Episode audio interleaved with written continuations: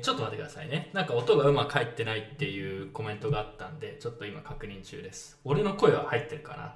今日ね、若干いつもと、あのー設定を変えたから、そうそう、うまく入ってね。あー。あ、それは俺が停止した。ちょっと待ってね。うん。あー、わかったわかった。はいはい。すいません。あの、俺の声はこれ多分聞こえてるよな。はい。あの、皆さん、ちょっと設定を変えて、もう一度最初からトライしようと思います。少々お待ちください。はい。思い出した。これ久しぶりにやるとね、いつも忘れちゃうんだよね。えー多分ね、今、ジョーさんたちの声が聞こえていないので、もう一回やり直します。えーっとね、多分これで、えーちょっとジョーさんたちちょっとコメントしてもらっていいですか？多分これで音が聞こえてると思うんで、皆さん、あの、はいジョーさんたちの俺以外の声が問題なく聞こえたら教えてください。はい、多分これでいけてる。あいうえお。いえいえ。いちょや、っとなんで、あのちば。ゃんと音が入ってるか確認してるんで、あのリスナーからのコメントで問題なかったら、もう一回最初から音楽流して、いや、あの曲良かったから、俺全部聞きたいわ。いや、そう、いい曲なんだけど、いい曲なんだよてかなんか PV, PV もなんか今よくわかんねえけど、面白い。いい曲なんですよ、オープニングの曲。これだけはぜひね、あの聞いてほしいということで。うんはい、ちなみに自分の声は問題なく入ってると思うし、自分はジョーさんとキシニクの声は問題なく聞こえてるんだよね。だから設定の問題で、あのジョーさんたちの声が入ってない可能性があるんで、ちょっとそれを今確認してもらってます。お聞こえたようです。お音も聞こえてる。うん音も大丈夫ですかねあのー綺麗に入ってますかねはい。というわけで皆さんすいません。あのテクニカルディフィコルティですが、最初からもう一度、えーオープニングの曲をお楽しみください。じゃあ、ジョーさんもう一回、あの流してもらっていい？うん。最初から流そう、せっかくだし。はい、お願いします。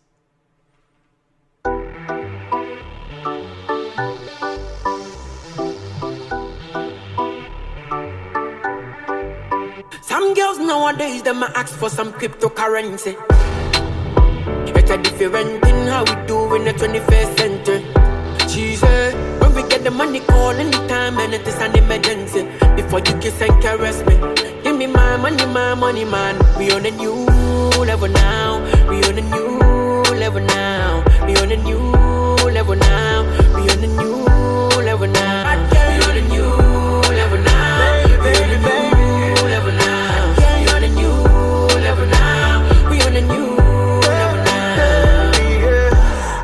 Really care what people say.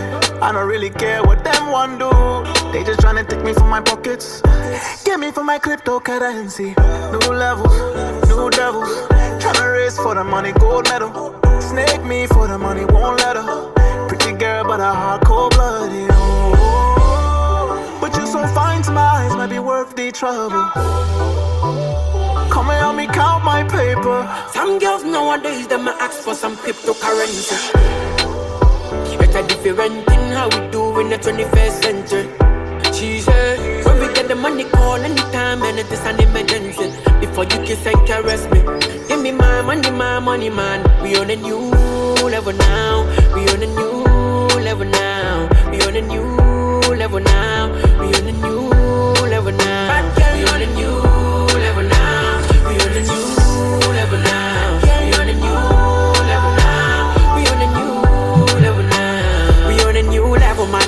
boy, man, I don't data. When the girl them gather, all the little boys scatter. Me no want no drama, man, I put this on my mama. Got my money in my corner, and the girl them love her. Everybody, yeah, because we making money moves, yeah. Let the cryptocurrency for me, man, I top, yeah. Ah, before they come, we'll be long gone. Mr. DJ put my song on. Before they come, we'll be long gone.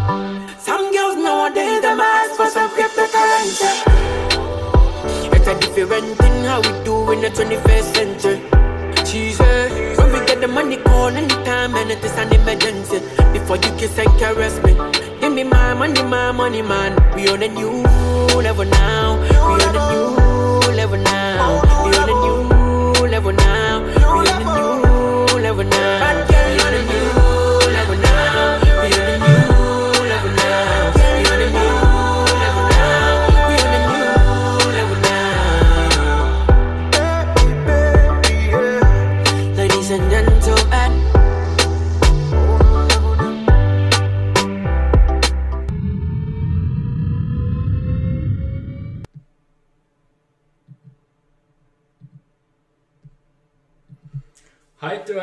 ープニングソングでしたということで、なんか終わった感じしたね、すごい曲が良かったんで、なんか満足した。なんかいい曲だなと思って、なんかすごいクオリティ高かった。クオリティ高い。アフリカのやっぱこういう音楽いいですね。このなんとも言えないキャッチーさ。ガーナのうんガガーナのアーティストっぽいです、ね。ガーナ、おー素晴らしい。俺なんか PV がワカンダを意識してるのかなああ、確かに確かに。はいはい、似てるよね。なんかいや、なんか素晴らしい曲でした。はい。あの、キャッチーで。なんか終わった感があるけど。はい、というわけで。エンディング感が。皆さん、あのエンディングが今夜ね、もっとやばい、もっとしょうしょうもない、しょぼいやつを用意してるんで、皆さん、それはぜひご期待ください。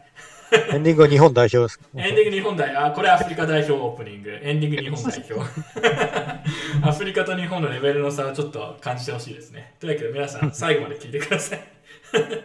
はい。で最後まで聞いてというか、後で今日って言って最後エンディングまで飛ばすみたいな。はい。ありそう。はい。で、今日は、まあ、あのいつも通りの定例放送ですね。あの資料資料を見せてきますけど、今日はななんかね、先月ニュースはそんななかった気がします。なので、その代わり、あの視聴者からの質問が今回結構たくさん来てたんで、それを割と、えー回答していくみたいなのに時間使おうと思います。はい。というわけでやっていこうと思うんですが、昨日さ、これ、なんか、ジョーさんとはさい、なんか、ズームに入った時に雑談してたんだけど、昨日、髪切りに行ったらさ、俺、これやる直前に気づいたんだけど、なんかリヴァイ兵長みたいな髪型になっちゃってさ。わかる？わかる？リヴァイ兵長いや、なんか台湾風にだからなんか写真見せて、ちょっとこんな感じに伸ばしていこうと思うんだけど、よろしくって言って、オッケーオッケーって言って。じゃあそんなにこう短くしないでみたいな感じで言って、こうリヴァイ兵長になってんじゃんみたいな。そんなリヴァイ兵長の写真見せた。さっき気づいた俺、俺リヴァイ兵長だと思って。リヴァイ兵長でなんかかっこいいような気もするけど、こう、ちょっと伸びるのを待たないとね、ちょっとはは別に恥ずかしくはないけども、はい。別にまあ普通にかっこいいと思います。うん、普通に似合ってる今。度からリヴァイ兵長でお願いします。いや、それはちょっと無理がある。それは無理がある。知ってるリヴァイ兵長で、あの、有名なね、ゾーンっていうラッパーがいるんですけど、パンチラインがあるんですよ。俺が葛飾のリヴァイ兵長っていうね、パンチラインがあるんですよ。しょべー。しょいやいや、かっこいいから、よく聞けば。うんじゃあ、あのね、パンチラインっていうか、ライムしてて、なんだっけ？わざわざ隠しては見ないでしょ。俺が葛飾のリヴァイ兵長っていう、こう、ラインがあるリリシストだなリリシストだよね。だから、うん、台湾のリヴァイ兵長になってしまった。はい。というわけで次行きましょう。えー、というわけで、ジョーさん、あのー画面共有お願いしていい？あのースライドの。あ、いいっすね。はい。なんか、ぼ僕が気をすると次お願いしますを毎回言わなきゃいけないから、コウジさんないかなと思ってるよな。いや、そうなんだよ。だから、あ、そうだ。俺、あ、そっかそっか、俺でいいのか。ごめんごめん、じゃあ俺やるわ。ごめんごめん。やりました。そうだね。俺がやるって話にしてたね、最終的に。はいそうですね。ちょっとね、若干、設定を変えたりすると、こういうコンフュージョンがあるんですよ。というわけで、自分の方で画面共有してやっていきます。はい。次行きましょう。見えてるかな？はい。では、行っていきましょう。今回はエピソード85ということでね、もうそろそろ100が見えてくるという感じですね。はい。えー9月の振り返りをしていこうと思います。まあ、今日は省エネで前半は行こうと思います。えー最近の人生です。なんか最近さ、どんどん最近の人生コーナーのボリュームが多くなっちゃってさ、最初の雑談でなんか1時間くらいこう入るみたいな、そうそれどうなのみたいな話ないか、ちょっと、あのー短めに行きましょう。まず、ジョーさんが三原ブリッドポッドキャストに出演して、これがすごい好評だったということで、自分も聞きましたけど、なかなか良かったですね。しかも、俺が出た回より視聴数が増えて、オールタイムハイ行きましたって、負けたと思って。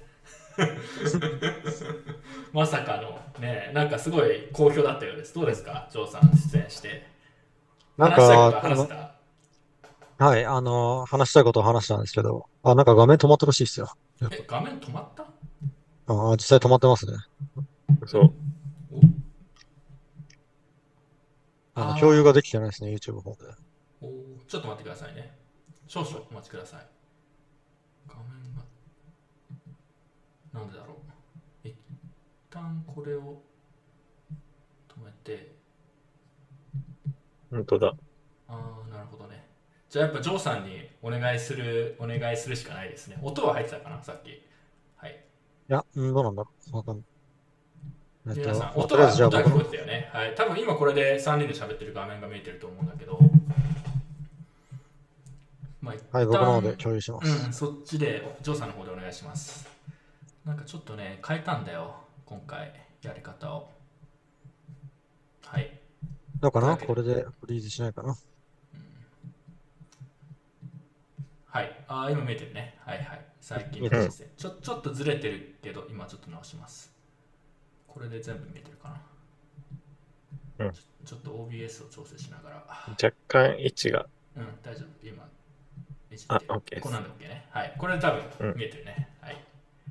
というわけで、えー、これで大丈夫だと思うので行きましょう。何の話だったっけ、あ、ジョーさんがミハル・ブリットに出て、結構その話が盛り上がったということですね。はい。はい、なんか、そうですね、ブリットさんが、なんか僕とブリットさんとコウジさんでなんかこう、なん、なんつうのか空中戦というか、あの、ブリットさんが、あの、自分のミハラブリットっていう彼のチャンネルで、なんか、反省会のことを話して、我々がこちらで、この、えっと、ポッドキャストについて話すみたいな、なんか直接やり取りしないで、なぜか、あの、いやいやいや、やりとりしてたよ。俺出たし。あはいコウジさんは出演しましたね、確かに。はい。うん。ってのがあったので、なんかちょっと僕のビットコインアーロン的なあれを、なんかあと、ブリットさんが、の、ちょっと、なんか考えが、えー、ビットコイナーとあまりにかけ離れてるので、ちょっとビットコイナー代表として出る必要があるなと思って。ブリッツさん、どうしてそうなったみたいなこと言ってたよね。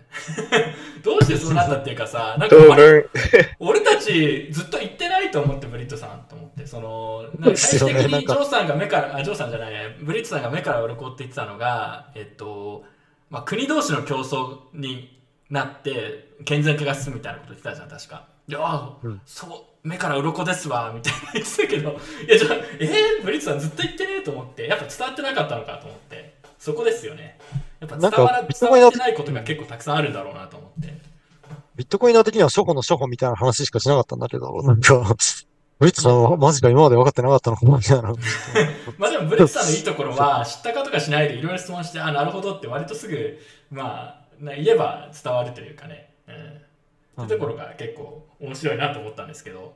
やっぱ愛されるゆえんですね。他のことも含めて案外ね伝わってるつもりで話してるけど全く伝わってないことってたくさんあるんだろうなとちょっと思いましたけどね、はい、ちなみにこの前回の放送をやったじゃん定例放送なんか前回の定例放送はね通常よりなんかあの特に良かったっていう評判があってそれはなぜかというと今まで言ってたこととかを割とちゃんと説明し直したりとかしてたんで、まあ、やはり何が言いたいかというと 重要なことは何度でも繰り返しても説明すべきなんだろうなとは思いましたけどね。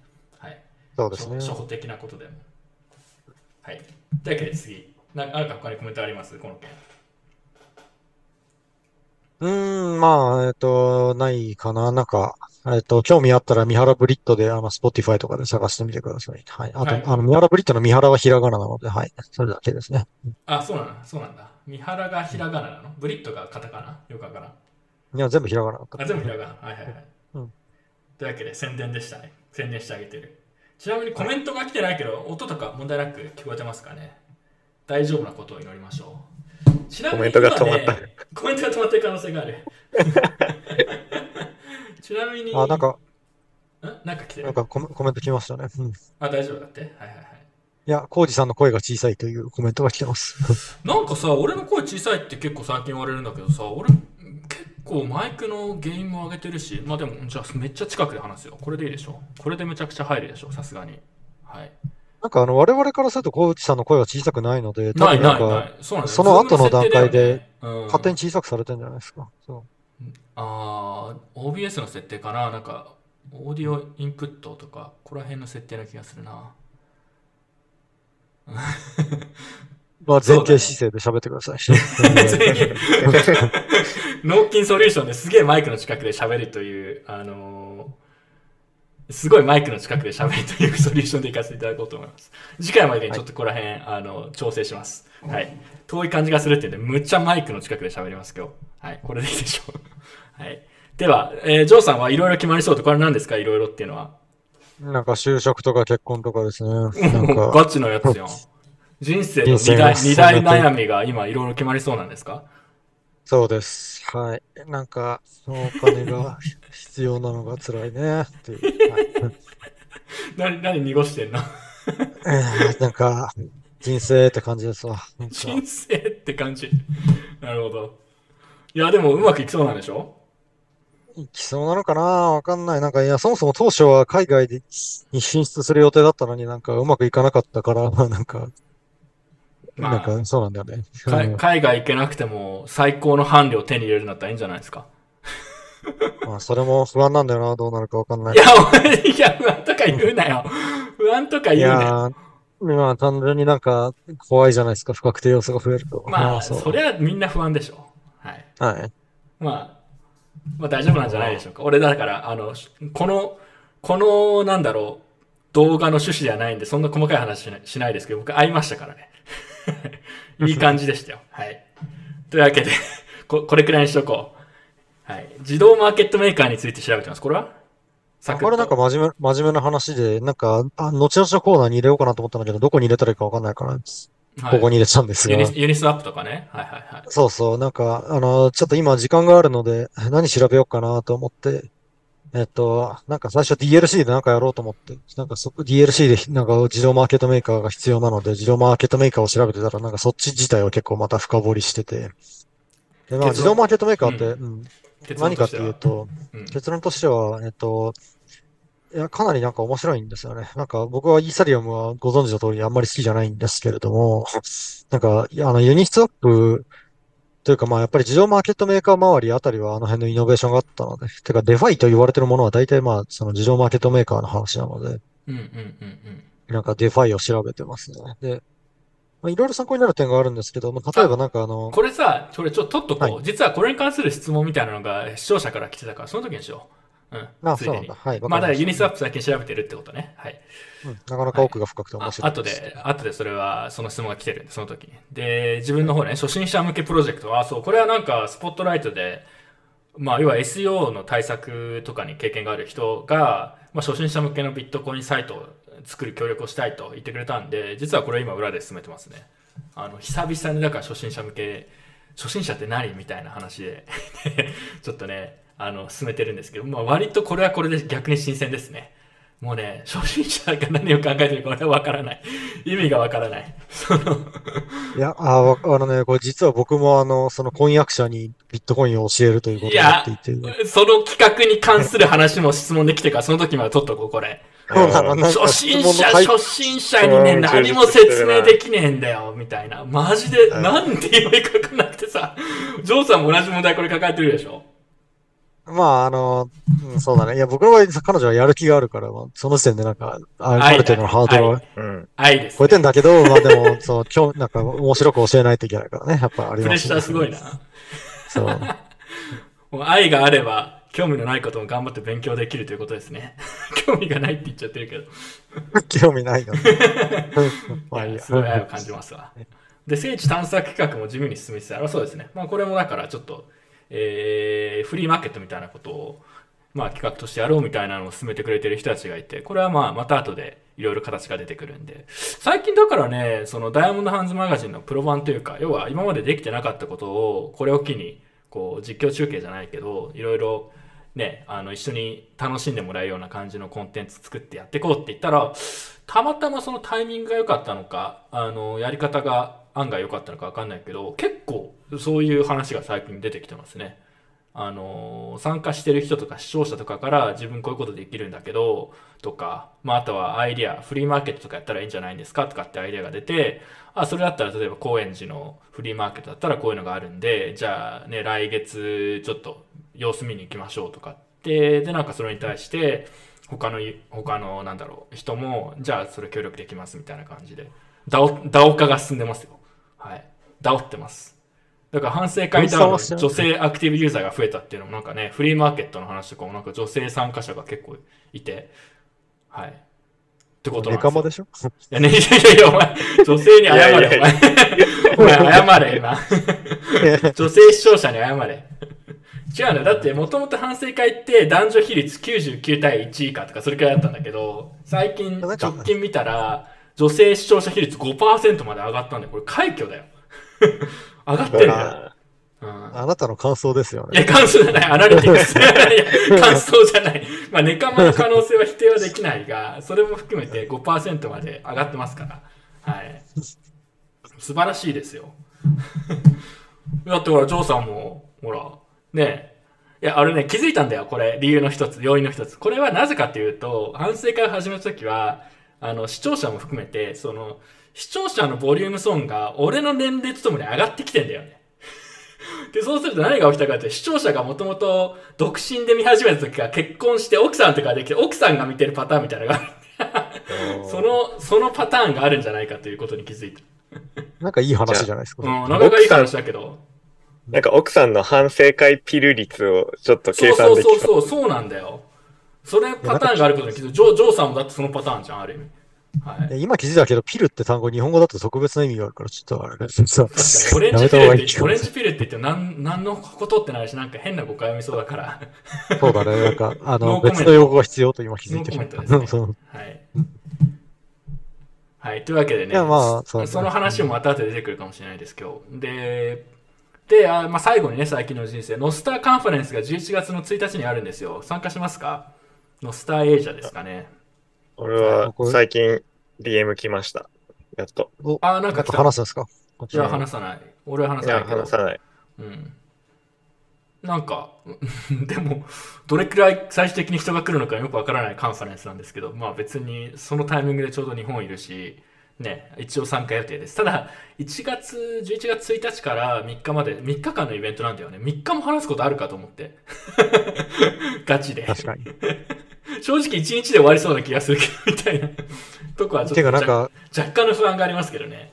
幹事の人が、なんか、大丈夫なのかな？なんかすごいこう、あいや、あの、えっと、なんかこう、つまり、こういうイベントの幹事って死ぬほど難しいじゃないですか。感じっていうか、あの、オーガナイザー的なね。うん。そうそうそう難そう。しいと思うよ。めんどくさいし。うん。で、なんか、あの、誰、誰が日本、日本のやつ誰がやってるかとか全く知らないんですけど、なんか単純に大丈夫なのかなって一言ながら不安になってしまう。なんか、大丈夫なのかなっていうのはちゃんとオーガナイズできるかなってこと？えっと、そう、なんか、時間余っちゃったね、みたいな変な感じになったりとか。確かかにいや、まあ、あのね、変な感じになっちゃうのは大いにあると思う。まあけど、そんな、そんなもんだと思って参加すれば、それはそれで案外楽しいし、思ったら案外ちゃんとしてるみたいなパターンもあり得るから、まあ別にそんなにいい意味で期待しすぎないで、カジュアルに行って、まあどんな感じなのかなって覗くくらいでいいんじゃないですかね。ただ、このカンファレンスがちょうど11月の1日にあるんで、まああと2週間、もうあと2週間くらいになっちゃったね。なんだかんだ。うん。あと2週間なんですよ、約ちょうど。で、日本って、今回日本でノスターカンファレンスがあの開催されるのも、あの実は日本からのノスターユーザー、初期のノスターユーザーが結構いたからってことで、やっぱりノスター好きな人とか、ノスターいろいろフォローしてる人と話をすると、なんか日本ってノスターのコミュニティが結構大きいのあるんだよねみたいに言われるんだけど、あの、実は案外そうでもなくて、俺がノスとか言ってるだけだということがバレる前に、こう、あの、ノスターユーザーの数を水増しして、あ、やっぱ日本盛り上がってんじゃんってこう、イメージを植え付ける必要が俺あると思ってんで、これガチで。こういうね、細かい工作が重要なんですよ、皆さん。マジな話。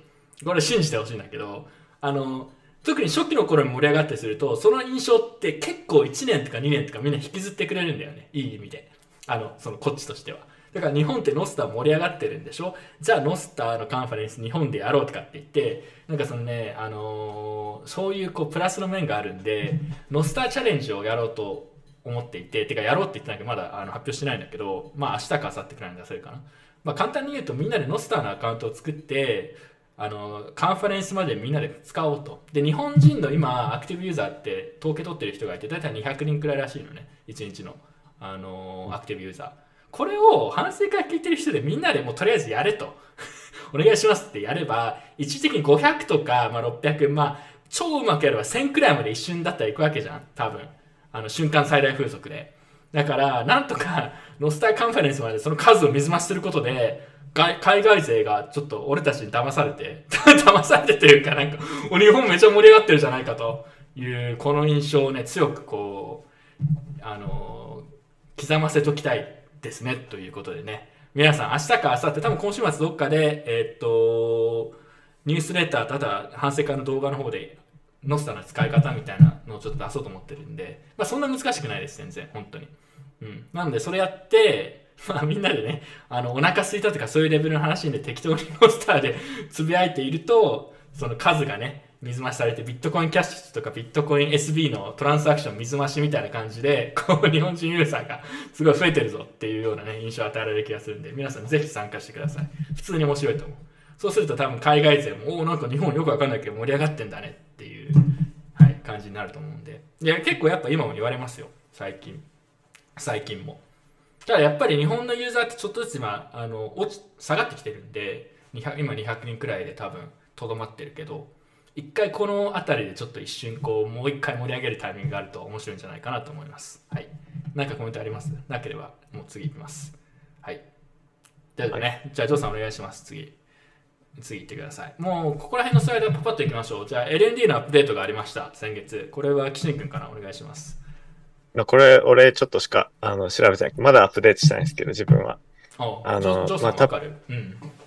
いや、僕もわかんないですけど、多分、タップルートチャンネルの簡略版ってのは、なんか、あの、タップルート対応って3段階あって、ライトには。その一番最初のなんかあの、えっと、えっと、ファンディングトランザクションのチャンネル開くところと閉じるところの一番簡単なところだけを、えーやる仕様がなんか固まってたはずなので、それに対応したってことなんじゃないかなと思ってます。はそ。うそうそう。あの、プライベートチャンネルなら今はいけるけど、まだゴシップで、えータップルートチャンネルについて知らせる方法が決まってないから、あかなんかそんな感じで、多分、確か今、プライベートチャンネルだけ使えるって感じだったと思います。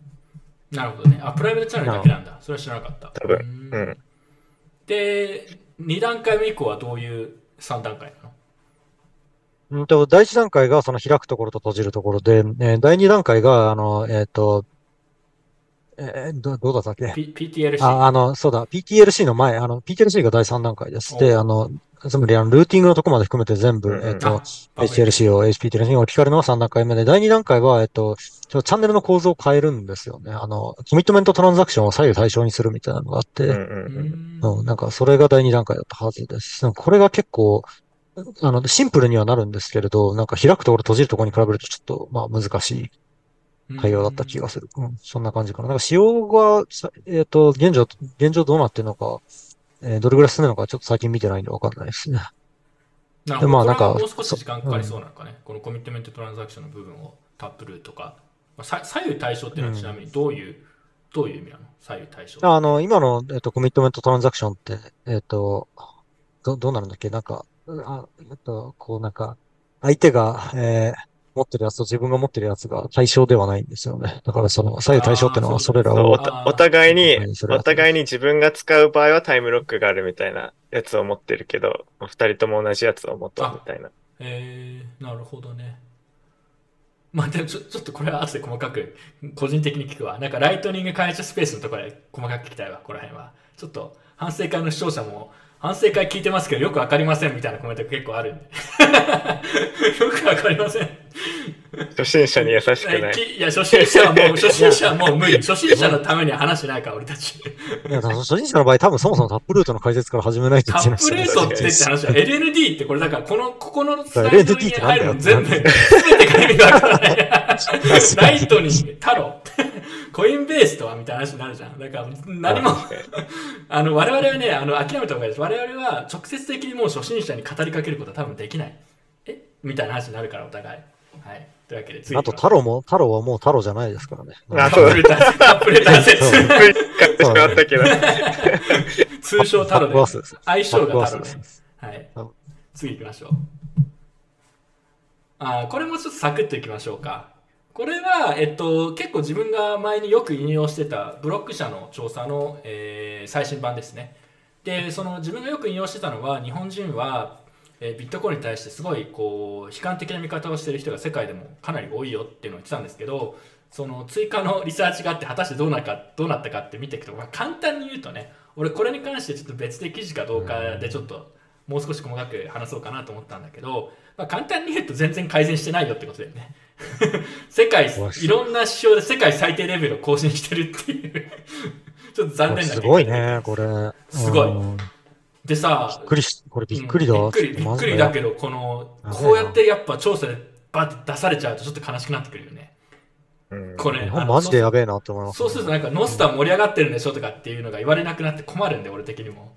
うん 頑張ってほしいですけどね。はい、頑張ってほしいっつうか、なんでこう、例えばさ、スケプティカルとか上がってんだよね。まあ多分だから FTX とかそういうのがまあ、あるそうだねと。そうそうあ。とは世界的に上がってるから。うん、あとはなんだ？まあ価格が下がってるからとかそういうことだと思うんだけど、いや、まあアメリカとかがね、FTX とかそういうのはまあわかるんだけど、日本はあんま関係なくねと思って。うんな、なんで、なんなんだろうねと思って。ブラジルとかは逆にすごいスケプティカル下がってるね。面白いけどね。はい。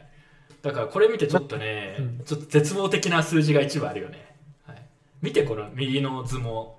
JP 一番左下のなんかね、ちょっとまずいとこのアウトライアーにいるじゃん。はい。でこれ縦軸がなセルフカストって？私、セルフカストディが何か知ってるかみたいな。なるほど。まあ、そそれはまあ別に知ってる人多分そんなに多くないよね、今ね。まあ、用語の問題もあるからね。うん、と思う。これどういうふうに質問して、誰が対象かもちょっとよくわかんないんで、全部のみにはできないとは思うけど、なんかこう、日本って結構世界的に見てもビットコインにかなり悲観的なんだよっていうのは改めてですね。次のスライドお願いします。はい。あちょっと怖いわ。ちょっと人事じゃないよ、これ。いや、ほんとほんとほんと。マジマジマジ。うんだから俺初心者に説明初心者に説明できなくて困ってるって言ってるじゃん俺でもね正直に思うんだけどいや分かるよとかちょっと思うとかあるんでねそうねあの正直に言うと思う時あるなんでと思って逆になんでみたいになるじゃんお互いな、何がわかんないですか？初心者、それ。いやなんかねでも俺の説明があんまり良くないんだと思う。あのさなんかサウンドマネーとか入っちゃうとさもうさえ？みたいな話になるじゃん。うん。なるかな？なるの？いやなるな、まあ、人と説明の仕方によると思うけど公開鍵暗号よりそこの方がわかりやすく公開鍵暗号はさらに、まあ、一人、あの、かなんだろう、技術的バックグラウンドがあるとしたら、ああ、なるほどみたいな話になるかもしれないけど、大部分の人そうじゃないじゃん。だから、そうそう、だから俺もそう思って、それこそ、だからサウンドマネーとかそっち系がこう、とっつきやすいかなっていうふうに思っ、そんなふうに思ってた時期が俺にもあったんだけど、あ、これダメじゃんと思って。うーん。逆にジョーさん何説明してんの？僕はなんか使い方を、えっと説明しました。それ偉い、それがいいじゃん。いや、ウォレット見せてとかそういうことでしょ？こういうふうになっててみたいな。そうそうそうそうまあ、なんかそうだよね。やっぱこう、そういうのでいいんだと思う。なんかさ、なんかあんまり深い。ただね、うん、それやってみたら、なんかやっぱり UX という点で、なんかいろいろ PayPay の方が早くない？みたいに言われあーそうっていうのが出てきて、そう、から両ペイペイとどっちもは違うんだってこう言いたくなるじゃん。これ、そうそうそう。そうグッと押さえないと、こあれは本当のお金じゃないんだよっていうことを言う。の、グッとこう押さえて、いや、これペイペイはさ、みたいな、そのちょっと、あの、そういう、こう、いや、だからこういう説明の仕方ではなくてね、もう少しこう、優しくということなんでしょうね。はい。なんだろう。逆にど、だから使い方とか教え、見せるっていうのはいいかもしれないね。やっぱこうね、ちょっとフィロソフィカルなところに入っちゃいけないよね。うん そこが一番面白いと思う。いや、わかる。ね俺そこ、俺そこが、そっから入ってほしいんだけど、本当は。俺そこが一番ある意味重要というか、そこ分かってほしいとか思うじゃん。あとはなんだろう。うん。いや、あとはさ、人間って、だから基本的にビットコインというか、そもそも分散と呼ばれるものはさ、基本的に性悪説にさ、基づいてるわけでさ、性善説の人になんかこれ言っても何も響かないわけじゃん、ある意味。うだからさ、わかんないけど、いや、人間って嘘つくし裏切るじゃんみたいなところで言ったら、いや、いやななんでそういう考え方するんだみたいな話になると、なんかもう、そこから平行線じゃん、もはや。前提のところで。性善説だったらそもそもビットコインいらないじゃん。うん。に人間、人間って言うとちょっとあれだけど、なんか国が裏切るっていうのをちゃんと分かってほしいよね、最低限。それさ、なんかうん前提じゃないと思って。なうんぜ国が裏切らないと思うのって話になっちゃうじゃん、そうすると。うん うん。そうなんですよね。なんか、あれだろうね、歴史の時間寝てたとか、そのかな、そ ういや、俺、一の時間寝てたとかそういうことじゃないと思うんだよな、なんか。なんだろうね。はい。まあ、ちなみにこの図は何なんですか？この図の解説をしてほしいんですよ。はいこの図は国際送金の話やね、確かに。そうそうそう。左側が国際送金の経験で、まあ、白は送ったことも受け取ったこともない人の割合で、まあ、日本だけ突出して96%の人が国際送金経験なしで、怖いね。やばいね、日本。もう他の国と比べて圧倒的なんですね。特に逆にインドとかベトナムは20、20%台しか未経験の人はいなくて、まあ、大半の人がいやいや。国際送金をしたか受け取った経験がある。あのさ、この後さ、ビットコイン、ウィルビットコインフィックスです大人気コーナーでさ、こういう話もまたちょっと出てくると思うけどさ、あの、残念なことに日本のこの国際的な地位が弱くなってきてて好きか嫌いかは別として今後国際送金ふ増やさなくちゃいけなくなりますよ多分。出稼ぎとか行かなくちゃいけないんで。んでさこの数字やばいよ。でこの数字やばいということを知ってほしい。ひたすらに。あの俺さなんかちょうどこの今日のテレ放送の2日くらい前にバーリーマーケットリサーチにインタビューしてもらったやつの動画のまあ第2弾あの切ってやっててそのタイトルに、まあ、そのそういう話を一部してたから日本の常識は世界の非常識です。みたいななんかタイトルちょっと煽りタイトルみたいなのつけたら全然見られないしなんか通常よりいいねの率が低いわけ。なんかダメだねのなんか率が高いわけ。通常より。いやいやいや。みたいな。やっぱみんなこういう話聞きたくないのねと思って。はい。うん。なんかねちょっとここら辺のマインドを変えていかないとまずいんじゃないかなと思うけどね個人的には。そうで、右側のチャートが、えーっと、まあ、白がその送金経験なしの人と比べて、送金経験ありの人の方が、えービットコインに対して楽観的というか好意的な意見を持ってる確率が何倍になるかっていう話で、まあ、大体3倍から4倍になるみたいな感じで、まあ国際送金経験とビットコインに対するまあポジティブなビューが結構つながってるんじゃないみたいな。それは面白いね。納得だねそれは。ありそうだね、うん。いや国際送金ほんとひどいよ、まあ、やったことないことがあるのであれば。まあジョーさんも困ってたもんね一時期。うん。なんかあの、規制面がやっぱね、あひどい。の、ひどいっすね。あの時代に全く対応してないというか前時代的というかもう意味がわからないまあ次ただね、なんか、一般の人にそれをなんか、あの、いや、これ大事なんでちょっと話しましょう。どうぞ一般の人に、一般の人にそれを大事さを伝えるには、なんかその、い、今の国際送金が非非効率なだけでビットコインが唯一の改善策じゃないんじゃないって考えてる人がいるかもしれないんですよね。確かに別にそれは、なんうん、まあ指摘としてはいいんじゃんそれで、うん、いや、うん。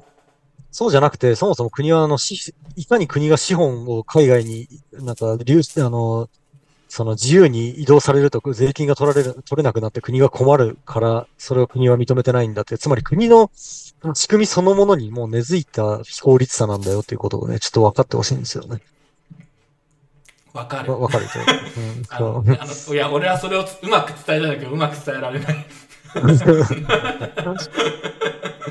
いやそう。でもさテロリスト扱いを受ける。ね。そうなんだよな。いやうん。でもさそれで言うとさ自分たちはもうそういうことをなんか日常的に考えてずっとやってるから分かるというのも分かる。その、うん。何も前提のそういう知識がなくていきなりこんなことやると何この人みたいになるじゃん、うん、なるね。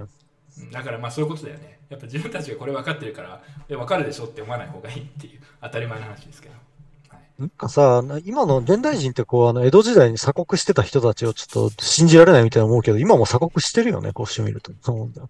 いやこう数字を見るとなんかそういう姿が見えてきちゃうよね200年ぐらいし経ったら、このグラフを見て、当時の日本人本当にやばい状況だったんだなってなんか言ってると思う。そうそう。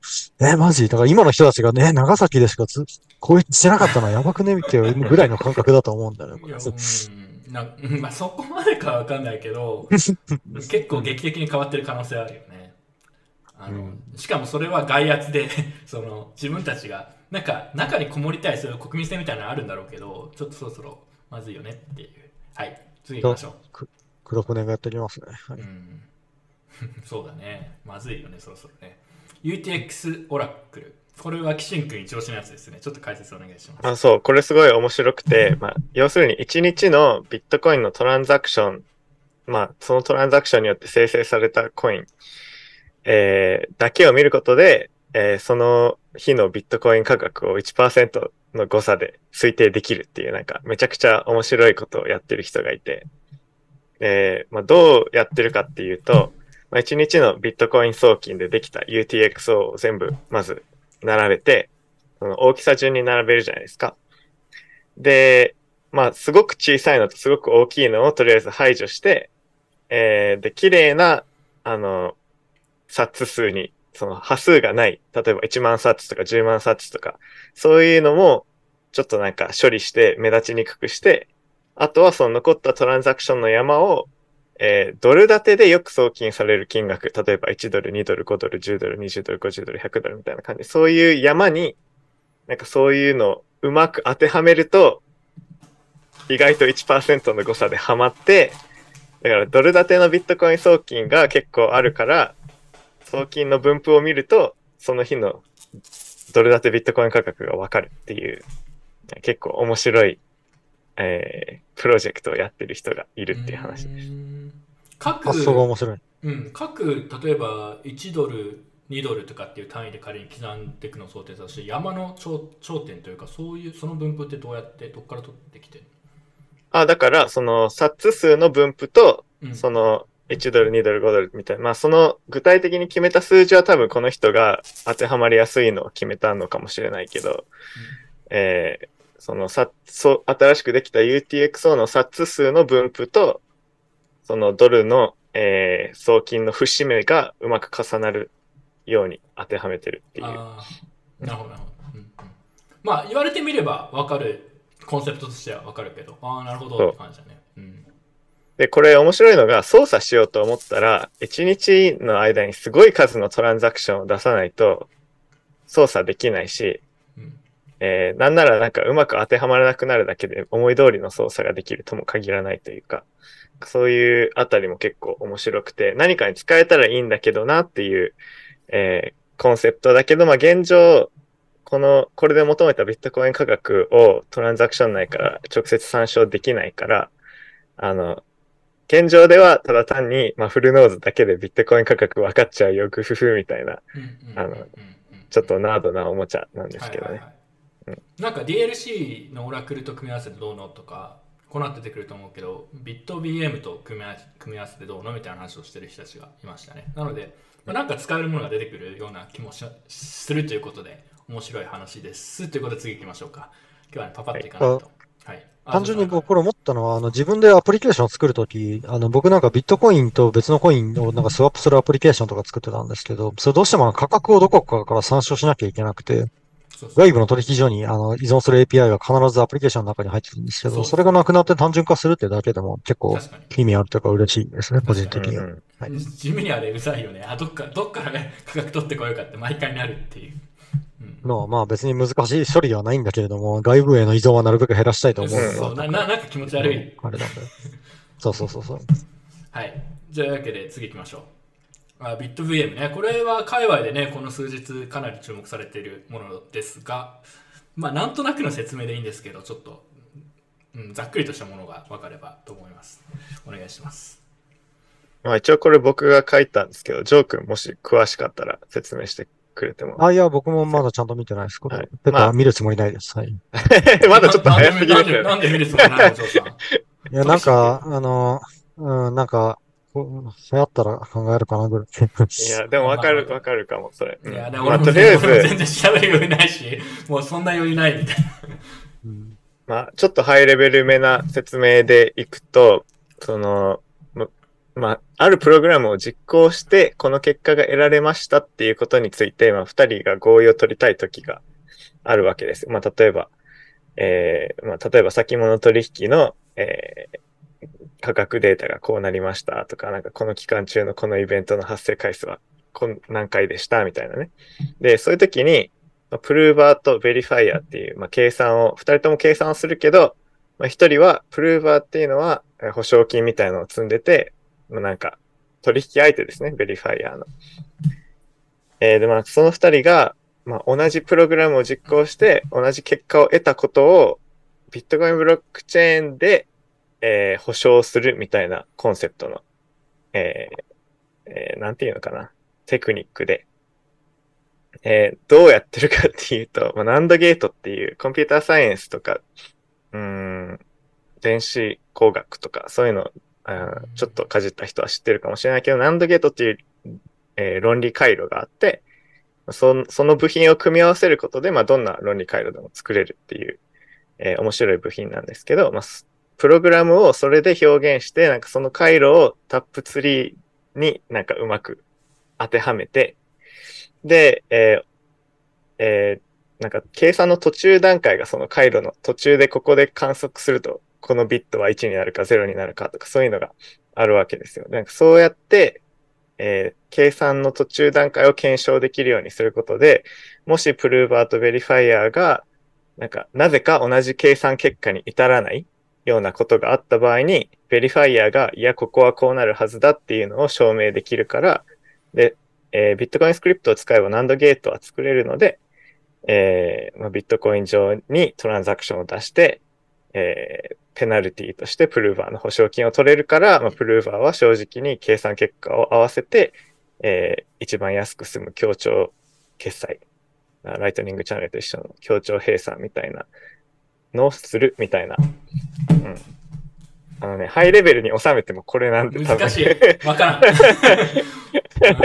ん初心者に向けて話しましょうとか言ったところが一気に来たね まあ、初心者には。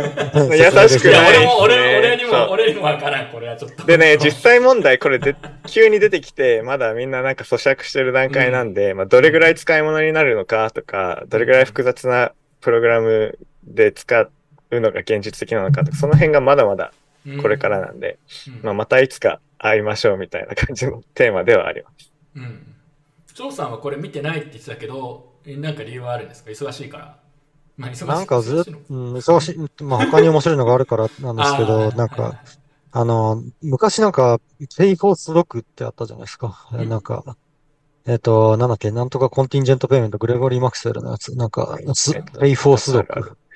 なんかー、なんかあったっけ？そんなの知らない。あったあったあった。なんだったっけな？まあなんか、えっと、特定の問題に対する答ええーを知ってれば、なんか払えるみたいな、な、なんだろう。まあその、公開化ギャングもいわばそうなんですけど、あの、ゼロ式証明を出せば支払えるっていう、えーのが普通のビットコインの仕組みなんですけど、なんかそれをよりフレキシブルにして任意の回路で、えーの、なんか、を満たすものを提出したときにできるのかんのみたいなのがあったんですよね。なんか、あの、で、それなんか、最初見たときよくわかんなかったし、なんか、結局、すごいすごいって言ってる人たちいたけど流行んなかったから、なんか同じ匂いを感じてしまって、うん、なんか、なんだろう、こう、理論上できるということと、実際になんか使う理由があるっていうところにはなんか大きな差があると思うんですよね。で、なんかこれは典型的なこう理論上できるので文章にしましたみたいな感じがして、なんかわざわざ突っ込む体力ねえなって思って。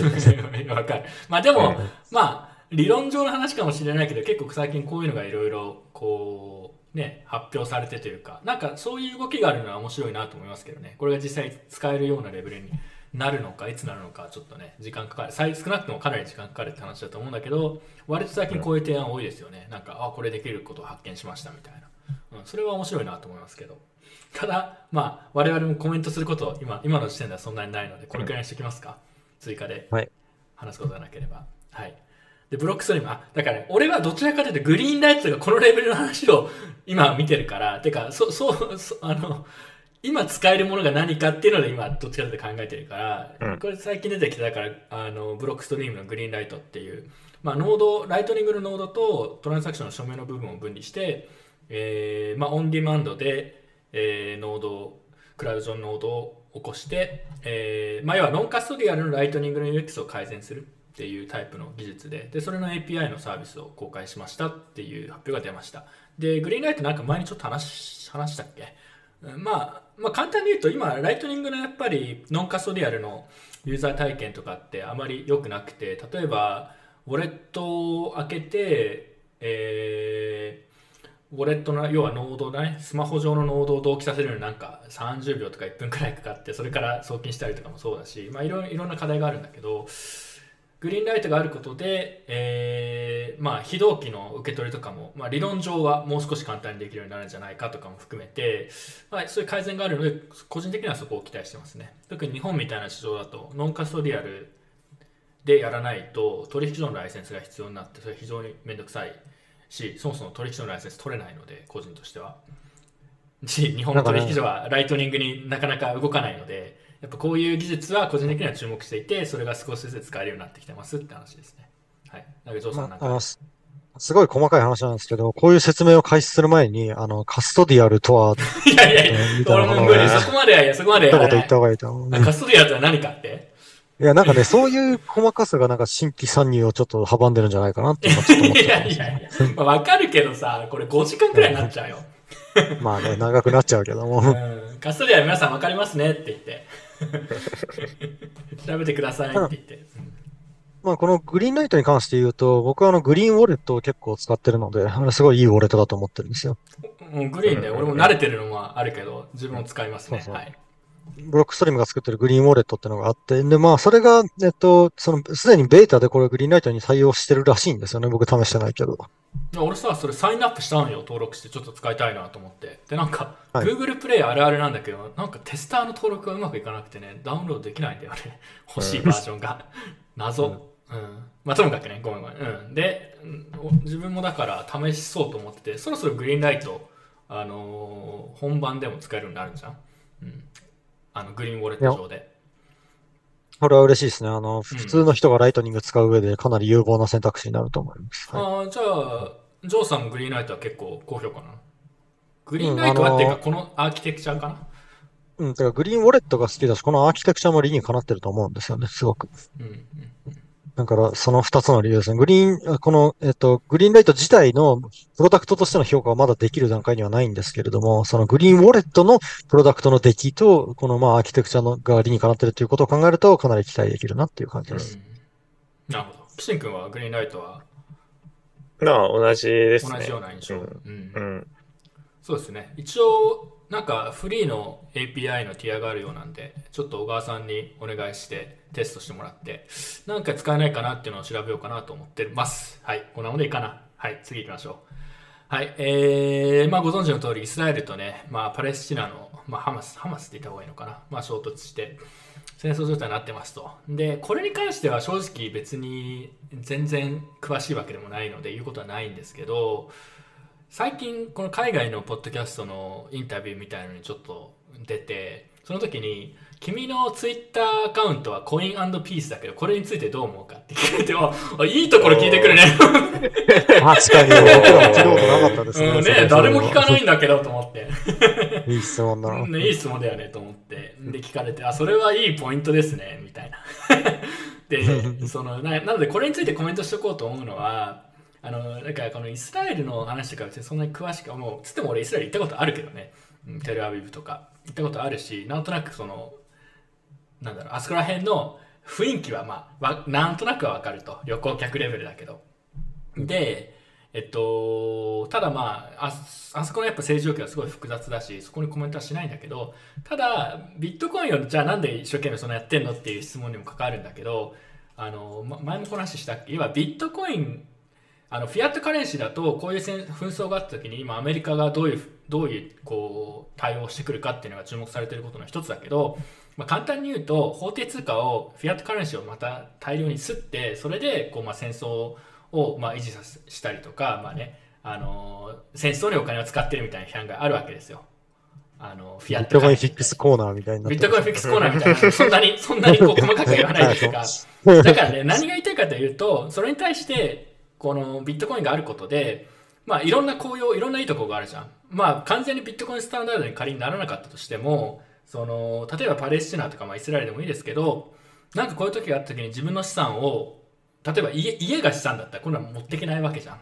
その時にビットコインに資産を置いておくことで、えーまあ一緒にすぐ逃げられるとか、まあそういうのもそうだし、あの難民じゃないけどそのね国境を渡ったりするときにどの国でも使えるみたいな政策は非常に重要かつそうあのこの前ジョーさんが三原ブリッドポッドキャストに出て話したような話だけど、まあ、こういうことがあったときにそういう国は支援しないからビットコイン買うとかもしくは国を移動したりとかそういうことをすることでまあそのちょっと競争健全化に進むこう圧力が発生するとかも含めてなのでビットコインやってんだよなっていうところで自分はあのこの件に関して直接的にこうできることはなくてもビットコインをいろいろ改善したりとかそういうツールを作ったりとかそういうのをやるやることで、まあ、間接的にはなんか解決の、ね、一部協力する部分もあるのかなという感想を持ちましたという話です。っていうことを聞かれたんで、まあ、そういうふうに考えられるのはいいよねみたいな話をしたってことなんですけどね。はい。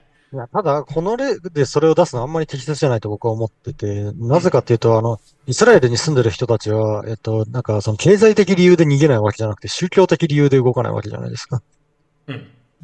そう、だからなんか、あの、ビットコインを持ってることによって逃げられるみたいなのは、彼らにはあまり当てはまらないんじゃないかなと思うんですよね。まあ、パレスチナ側からもパレスチナ側からの人が持ってるかどうかは知らないけど、まあ、だから、まあ、こういう状況になった時って話ね。例えばここの、このエリアだけじゃなくてもね。一般論で。うん。まあ、なんか、ウクライナでもそういう話あったじゃん。で、現時点では実際そういうふうなことをして資産を海外に持ち出せましたよかったなんていう人はもう本当例外だと思うんですよ。数は多くないですよね。うん、ただまあそういうものがあると、今後こういう戦火みたいなのが広がってても、まあ、その自分自身を守るという点では重要なテクノロジーになるかもねっていうのは思ったってところですね。まああとは戦争とこう戦争と法定通貨ビットコインみたいなのって結構たまによく出るテーマなので、はいまあ、それについて考え考えましたよというだけです。特に言うことはこのこのイスラエルとパレスチナのことについて特に言うことはないんですけど、うんはい、そうね。まあ、なんか、言いたいことはちょっとあるけど、僕もなんか、その、にわか知識だからやめておこう。うん、そうね。にわか知識。岸根君は何かありますか？何かば次行きますよ。今日はノーコメントで。そうなんかね、コメントしづらい話題ではあるんだけどね。なんかね、ツイッターとかでもやもやしますね。はい。うん、わかる。あの、ひと、ひと一つだけ言うと、その、あの、なんか、なんかあの、ツイッターで見たの、その、あの、ハマスというか、パレスチナ側はなんかグローバルサウスの力を体現してるみたいなことを言ってる人がいて、そうなの？どなぜ？えっと、グログローバルサウス、つまりこれはなんか、まあ、その主張の是非はともかくとして、なんかその、欧米諸国は大体あの、イスラエルの味方なんですよね。うん、まあそうだね。うんアメリカ、まあ、日本にいると割とその、どっちもうん肩持ってる感じだから、なんかニュートラルな感じだけれども、まあ、欧米から行くと大体なんか、イスラエル側がなんかあの、おなんか、いわゆるダメなリベラルがイスラエル側を支持してるみたいな、その構図がなんかなんかトランプが出てきた構図と近いっちゃ近いんですよね。つまりその、えっと、リベラル側からはイスラエルを支持しないといけないなんか同調圧力があるんだけれども、なんか、うん、なんかそれを、それがさらになんかその、まあそのムスリムの人とかはなんかその空気がムカつくみたいな感じはね、ちょっとわかるんですよね。あわかるかな俺の言ってる。ムスリムの人たちが、そう、あ、リベラルがムカつくってこと？要は、そのそうそうこれやんなくちゃいけないよねみたいな態度を取ってくるのがムカつくってことね。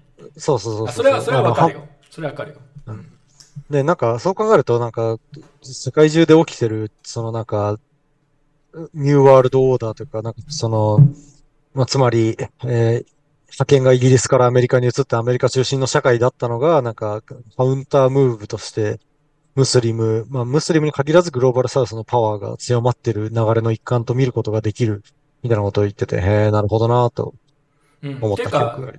なんか俺もなんかちょっとそれに似たような記事みたいなのを見て、へえ、まあ、そういう考え方もあるのかと思ったのが、あのもうこれ最後にしますけど、なぜかというと、変なことは言いたくないので、あの要は、えこのハマス側、パレスチナ側はイランが支援してるっていう話じゃん、もっぱら。で、じゃあイランはそれはなぜやってるのかっていうと、今ここに手を出しても、アアメリカは、あの現地のやっぱりインフレの問題だったりとかもあって、そんな簡単に手を出せない。手を出してしまうと自分のあの、内部でもいろいろ問題があるのに、あのなかなか迂闊にはなので、そんなかすぐじゃあ戦争だとかって来れないのを分かっていて、その機会を伺ってやっていると、みたいな話をしてて、まあ、タイミング合わせてね。だからまあそこまでいろいろ考えてやってるとしたら、まあ、やってるんだろうけど、そおそらくいろいろそういう動きがあるんだろうけど、なんかすごい複雑だし、あのやっぱ通貨の話にも結構かかってくるところもあるから、なかなかそれは興興味深いというか、うん、なかなか複雑な話だなと思って見てましたけどね。はい、なんか、アメリカの国力が、アメリカの国力がいろいろ落ちてきてる、なんかそういうのをすごく感じますよね。ブリックスでも、あの、ドル、ドル脱却みたいな動きがあるし、なんかそういう動きが結構こう、申し合わせたかのようにというか、いろんな国がその機会を伺って、なんか動いてきてるなって感じはちょっとしますよね。まあ、とはいえ、こういうのあんまり詳しくないので、あの知ったかしません。まあ、そういう話を聞きましたと、なるほどなって思ったってことですね。はい。これぐらいでいいでしょう。はい。うんじゃあ次ね。ビットメインがアントマイラーの最初の S21 を発売したんですが、なんか財政難で、あのー給料が支払えなくて、ギリギリみたいな話 そういう話が出てました。で、それもどこまで本当かわかんないですけど、まあ、仮にそれが本当だとしても、まあ、S21 の発売がすごい延期されてて、なんとかギリギリ発売発売までこぎつけたから、まあ、これの売り上げでなんとかしようっていう考えなんだろうなって感じですね。なので、まあ大丈夫でしょうって気がしますけど。はい。なんか、キセン君、マイニング系コメントある？なし。うん、20。いや、まあ、な、なしかな。普通に、地球悪いから機材も売れにくいんでしょうね。うん、いや、どこもだから今ビットコイン系の企業、マイニング企業もそうだけど、割と厳しいところが多い気がしますね。てかまあ Web3 もそうか。うん、全体そうですよね。はい。で、あ、あこれ俺すごい注目してるんですけど、あと1週間で、約1週間でアルゼンチンの大統領が決定するということで、前なんか反省会でも紹介したと思いますけど、中央銀行絶対ぶっ潰すマンがあの大統領候補になっていてあの今もう一応第一候補らしいんで支持率的には。彼が果たしてアルゼンチンの大統領になって果たして中央銀アルゼンチンの中央銀行がぶっ潰されるのかどうかっていうのを ちょっと興味深く見てます、まあ、彼はビットコインというかまずはまあドル化経済のドル化えー中央銀行の廃止とドドルを利用した、まあ、経済圏を使う作るって言ってるのかな、はい、のようですけどね。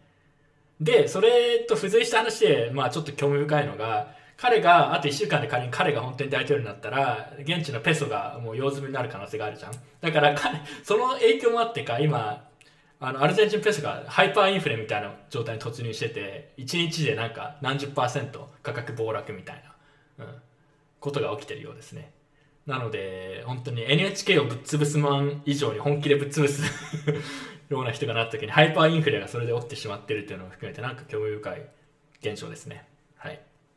はい。まあとはいえさ、現地の人たちからしたらこんなん、その、ね、たまったもんじゃない話で、まあ彼らもな慣れてるんで自衛する方法いろいろ考えてるんだろうけど、やっぱ通貨が弱いといろいろやばい、やばいよね という感じがします。はい。例えばさっきあの、ブラジルでビットコインの、あの、なんか、その、会議率が下がった、その、ビットコインに好意的な意見が増えたっていうのは、これ関係あるんですかね？お隣だからみたいな。かいやでもね、アルゼンあーとブラジルでは政治家の一部が、まあ、それこそエルサルバ政治家かな、なんかリオデジャネイロの市長かなんかだったかな、ちょっと記憶は曖昧ですが、えーエルサルバドルを見習って、我々もビットコイン推進戦略やるんだみたいなことを言ってる人はいるようですね。はい、なので、うんちょっとブラジルどういう雰囲気かわかんないですけど、なんかビットコインの印象は悪くないような感じですね。はい、ててか、アルゼンチンとかもそうだけどさ、ビットコインに対する印象悪いわけないじゃん。現地通貨がクソすぎるとか。もうなんかまあ確かに。相対的に見たら相対的な話もでさ、どっち信じますかって言ったら、いや、それはあのデジタルゴールドであるビットコインの方がいいでしょみたいな話になるでしょ。ドルとビットコインどっち信じますかって言ったら、あまあ、ちょっと全然違う議論だけど、うんうんと思いますけどね。はい。次行きましょう。いや、でもあの、もみあげミレイさんね、大統領なったらすごいよな。どうなんだろうね。ちょっと、他人事だからちょっと見たいと思っちゃうところあるけど、どう？俺は彼になってほしいけどね。ななんか他の国の人の経済、他の国の経済でなんかこう、あれするのも高めの見物みたいなどうかと思うけど。うん。なんか2ヶ月で退任とかなりそうな気がする。いや、本当に中央銀行ね、なんかぶっ潰すのかなと思って。ね、なったらなんかあの本当興味深い。なんか後ろ盾のないポピュリストは、そのなんか、既存、あの、あの、選挙で受かっても既存勢力に潰されるみたいなことが結構ありがちだから。そうだね。いや、うんだからこれは皆さん注目です。自分も実はアルゼンチンのこの、あの選挙はかなり注目してます。場合によっては、だからドル化と同時並行で、まあじゃあエルサルバドルみたいな戦略取ってくる可能性もゼロではないですからね。どうせドル化するんだったらついでにビットコインもやっちまうかみたいな。うん、まあエルサルバドル戦略だよね、これは。はい。じゃあ次行きましょう。ちなみにアルゼンチンはね、昔からやっぱりビットコイン開発者コミュニティとかも結構あって強いって有名で、まあ、あの現地通貨が弱いことでも有名なんで、うん、どうなんでしょうね。はい。あ、俺あんま面白くないね。まあよくあるやつです。はい。あの、やらかしましたと。ペイパルがやらかして、あの、マイニングプールに返してもらいましたってだけです。以上。はい。えーこれはちょっと面白いけど、そんなに知らない。これ、キシン君に書いたのかな？うん、そう。これもまあ似たような話っちゃ話で、ただのバカなミスなんですけど、まあアメリカのマラソンっていう上場してる、えーマイナーがいて、まあそこがちょっとビットコインの不正なブロックを採掘しちゃって、えーまあ不正なブロックだったんで報酬が得られないっていう、えー話で、これよくよく調べてみると前の日にテストネットで6回ぐらい不正なブロック 採掘してて、多分それに気づかずにメインネットでその実験的なコードを動かしちゃうんじゃないかなっていう。何のためにテストネットでやったんだろ いや、本当に、ちょう。ょっといいね。っと技術力に不安、不安を感じるけど。ボンミスじゃん、いや、技術力っていうか体制に不安を感じるね。なんかその、これの場合。だって、問題は発見してるわけだからね。もうこれで1ブロック分損しちゃったってことよね。まあ、地味に大きいよね。うん。そう。はい。まあでもなんかいろいろ実験、なんか裏でテストしてるのかな、なんか M- MEV とかそっあ多分ち系なのかなそうそう、そうだと思う。そうだと。うんあの、カスタムのブロックテンプレートを作ってるからこうなる、はいはいはい。こうなるのであって。うんまあビットコインのマイニングでもそういう話がちょっとずつ出てきてるってことかな。そうですねはい。じゃあ次行きましょカツのなのを作ってた理由は何なの？ちなみに。まあ、おそらく、あのーまあ、例えば別経路でゲットしたトランザクションだったら普通にビットコインコアに入れたら勝手に作ってくれるけど、そうじゃなくて、まあ、さっき言ったような MEV 系のトランザクションを挟み込んでみたりとか、なんか最適化、あのーまあ、例えばトランザクションの順番によってマイナーが、えー、 Ordinals のトークンをあーはい。なんか先にゲットできるとか、 front running とか、あ、マイ miner extracted value か。そうそうそうとか、まあ、そういうのを、うんやることを多分最適化って言呼んでるんだと思うけど、うんまあその過程で、あの、ちょっとコンセンサスルールに反する block template を作っちゃったっていう感じ。はい。なんか、なるほどね。そのオーディナルにフロントランナーするほどの価値があるんだっていう。いやマイナーは結構オーディナル好きだからね、それで言うと。はい。あ次行きましょう。今月の Web3。あーまあこれもね、別に特にコメントはないけど、今ちょうど、あのー FTX 裁判始まって盛り上がってますけど、あとシンガポールで、 Three Arrows Capital のススーズ、スーズ？って読むの？すあのーさんがついに逮捕されて、でもあんまり長くないよね、確か。1年とか？なんか。うん。いや、あんまり知裁らないです。よくわかんないけど、まあ、要は逮捕されて、で、あとは、あの、ルナの、テラルナの、これ名前ど忘れしちゃった。誰だっけ？ドークワン。ドゥークワン、おドゥークワン、ドゥークワン、そうだ、ドゥークワンが思い出した。ドゥークワンさん、これなんかクイズっぽくていいね。これみみんな名前わかりますか確かに。父さんみんな名前わかりますか？これ。右下あ。は右下は？右下と左上はわかんない。これいいクイズだな。これママシンスキー、ま、ま、そうそう、マシンスキマシンスー。キーだよね。これセルシアスのマシンスキーさんですね。というわけで、逮捕者続出ということで、これが我らがクリプトワールドですね。はいお。と、おととし世間を騒がしてた人たちが全員かつての、逮捕されて。かつての英雄が逮捕されてくるっていう。それで言うと、まあ、なんかその、今ちょうど裁判とかがあるけど、あのーバリー・シルバーとやばいんじゃないかとかさ、デジタルカレンシーグループの、要は裏で結構違法な取引をしようとしてたとか、あとはバイナンスのね、CG もまずいんじゃないかとか、いろいろあるんで、ちょっと笑いなんだけど、この業界次誰が逮捕されるか分かんないみたいなとこありますからね。次行きましょう。あそしてね、この FTX 裁判ね、キャロライン姉さんがね、なんかいろいろ証言をしてて、ちょっと面白いネタがちょいちょい流れてくるよね。うん。うんまあ、要はなんか中国の役人に賄賂を送ってたとか、ハックされ、ハックされてたとか、あとなんだ、バイナンスの、彼女の仕事はバイナンスの規制を強化するように働きかけるとか、なんかちょっとそういうちょっと面白い小ネタみたいな情報が証言でいろいろ出てきてるけど、細かくは見てないですね。はい。まあなんだろうね、これツイートもしたんだけど、まあ要はさ、あの、ちょっとうがった見方をするとさ、こういうことがお金を預けていろいろやらしちゃうと、こういうことが起こり得るから、そうじゃないビットコインやろうねとかセルフカストディしようねって言ってるのに、なんか今更こういう話にあんまり反応できないとこあるんだよね。うん、いや、まあそりゃそうでしょうみたいな思っちゃってるとこあるからさ、まあ、ちょっと面白いけど、思ってるよりひどい、ひどいなと思う点と、まあ当然そうなるよねっていう気持ちがありますね。ジョーさん何かコメントありますかこの件。なんか似顔絵が面白いよねっていう。キャロライン姉さんね。キャロラインが、ね。いやあのサムの似顔絵もなんかかなり面白かった気がするけど。全然似てねえと思って。サムとキャロラインの話は結構面白い。その個人的な関係みたいな。はい面白いか。うん、なんかその世間話的な面白さあるけど。ネタとして。俺キャロライン姉さんネタ好きだから。はい。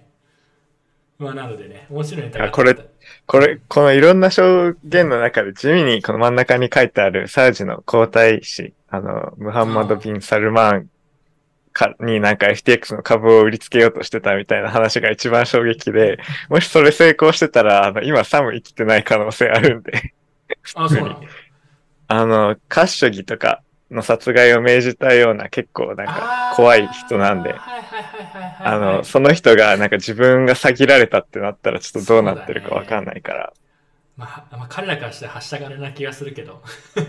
うんまあね。でもなんかこの皇太子自身の判断で、あの、あの、うんお金を投じる、ソブリンファンドのお金を投じれるから、逆に言えばこの人の顔に泥を塗るってことなんで。。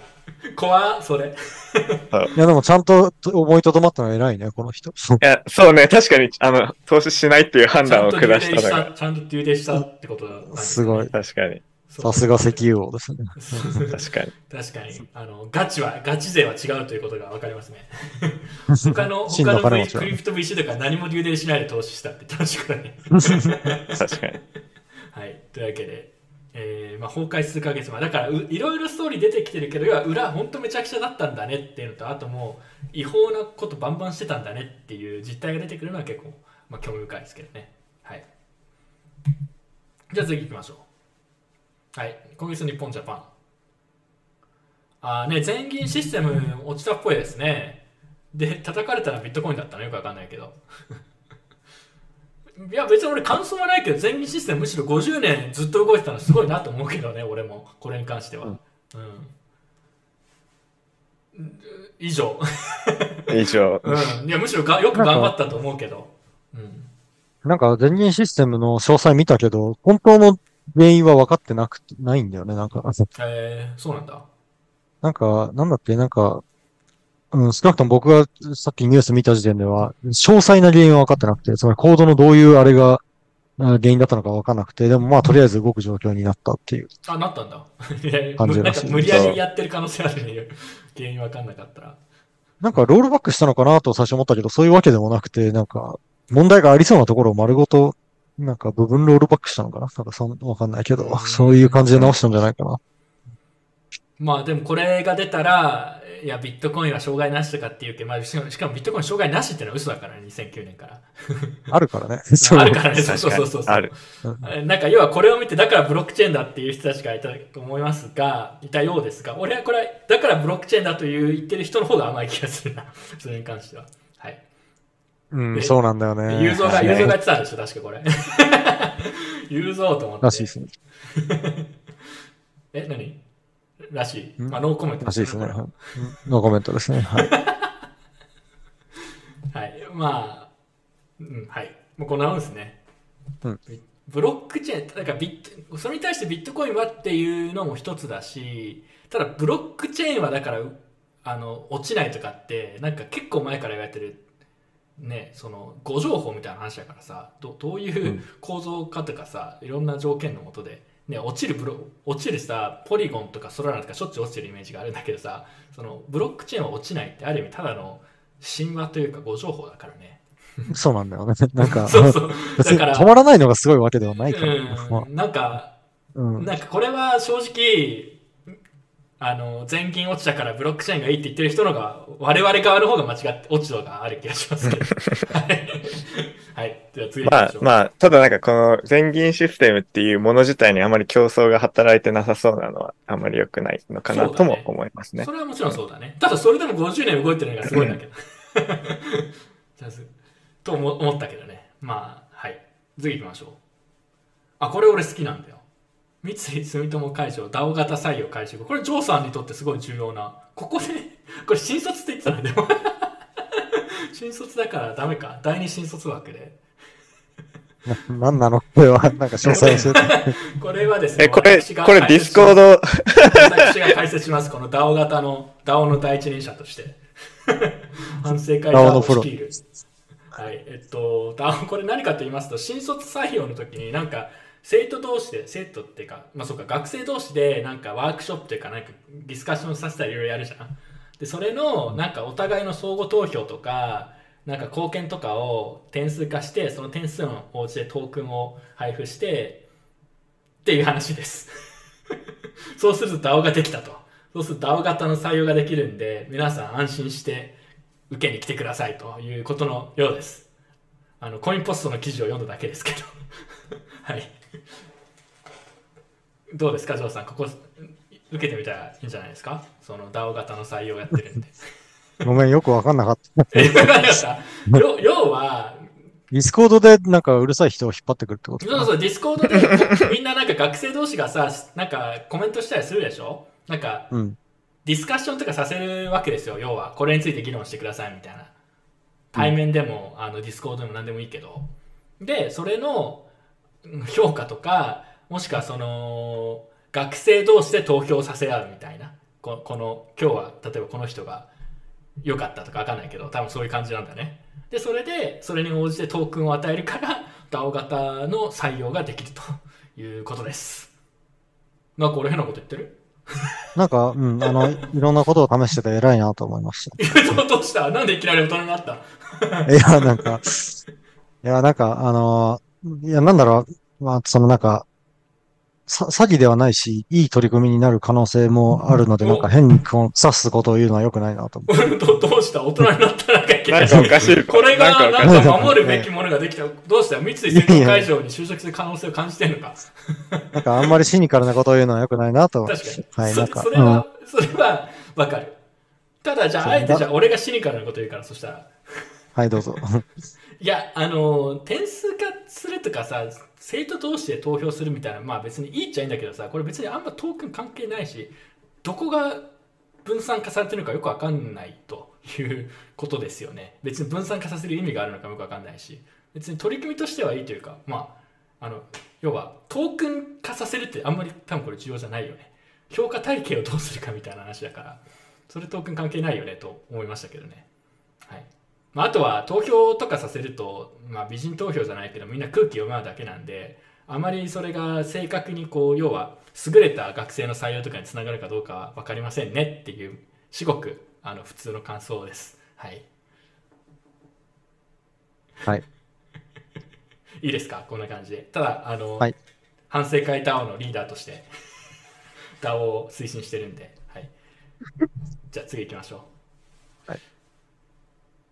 あこれなんだっけ？あインボイス制度が変わるって話ね。はい、えーまあ、あんま興味ねえな。俺そもそも日本いないし。なんかコメントありますか？いや、なんか、あの、インボイスは、なんか、ふざけた制度だなと思います。あの、ふざけたせいだと思います。レイヤー X が何しようとしてるかは知らないけれども、なんか、あの、税収以上にかかる負担が、いや意味がわかんない。税収以上に負担かかったらやる意味なくね？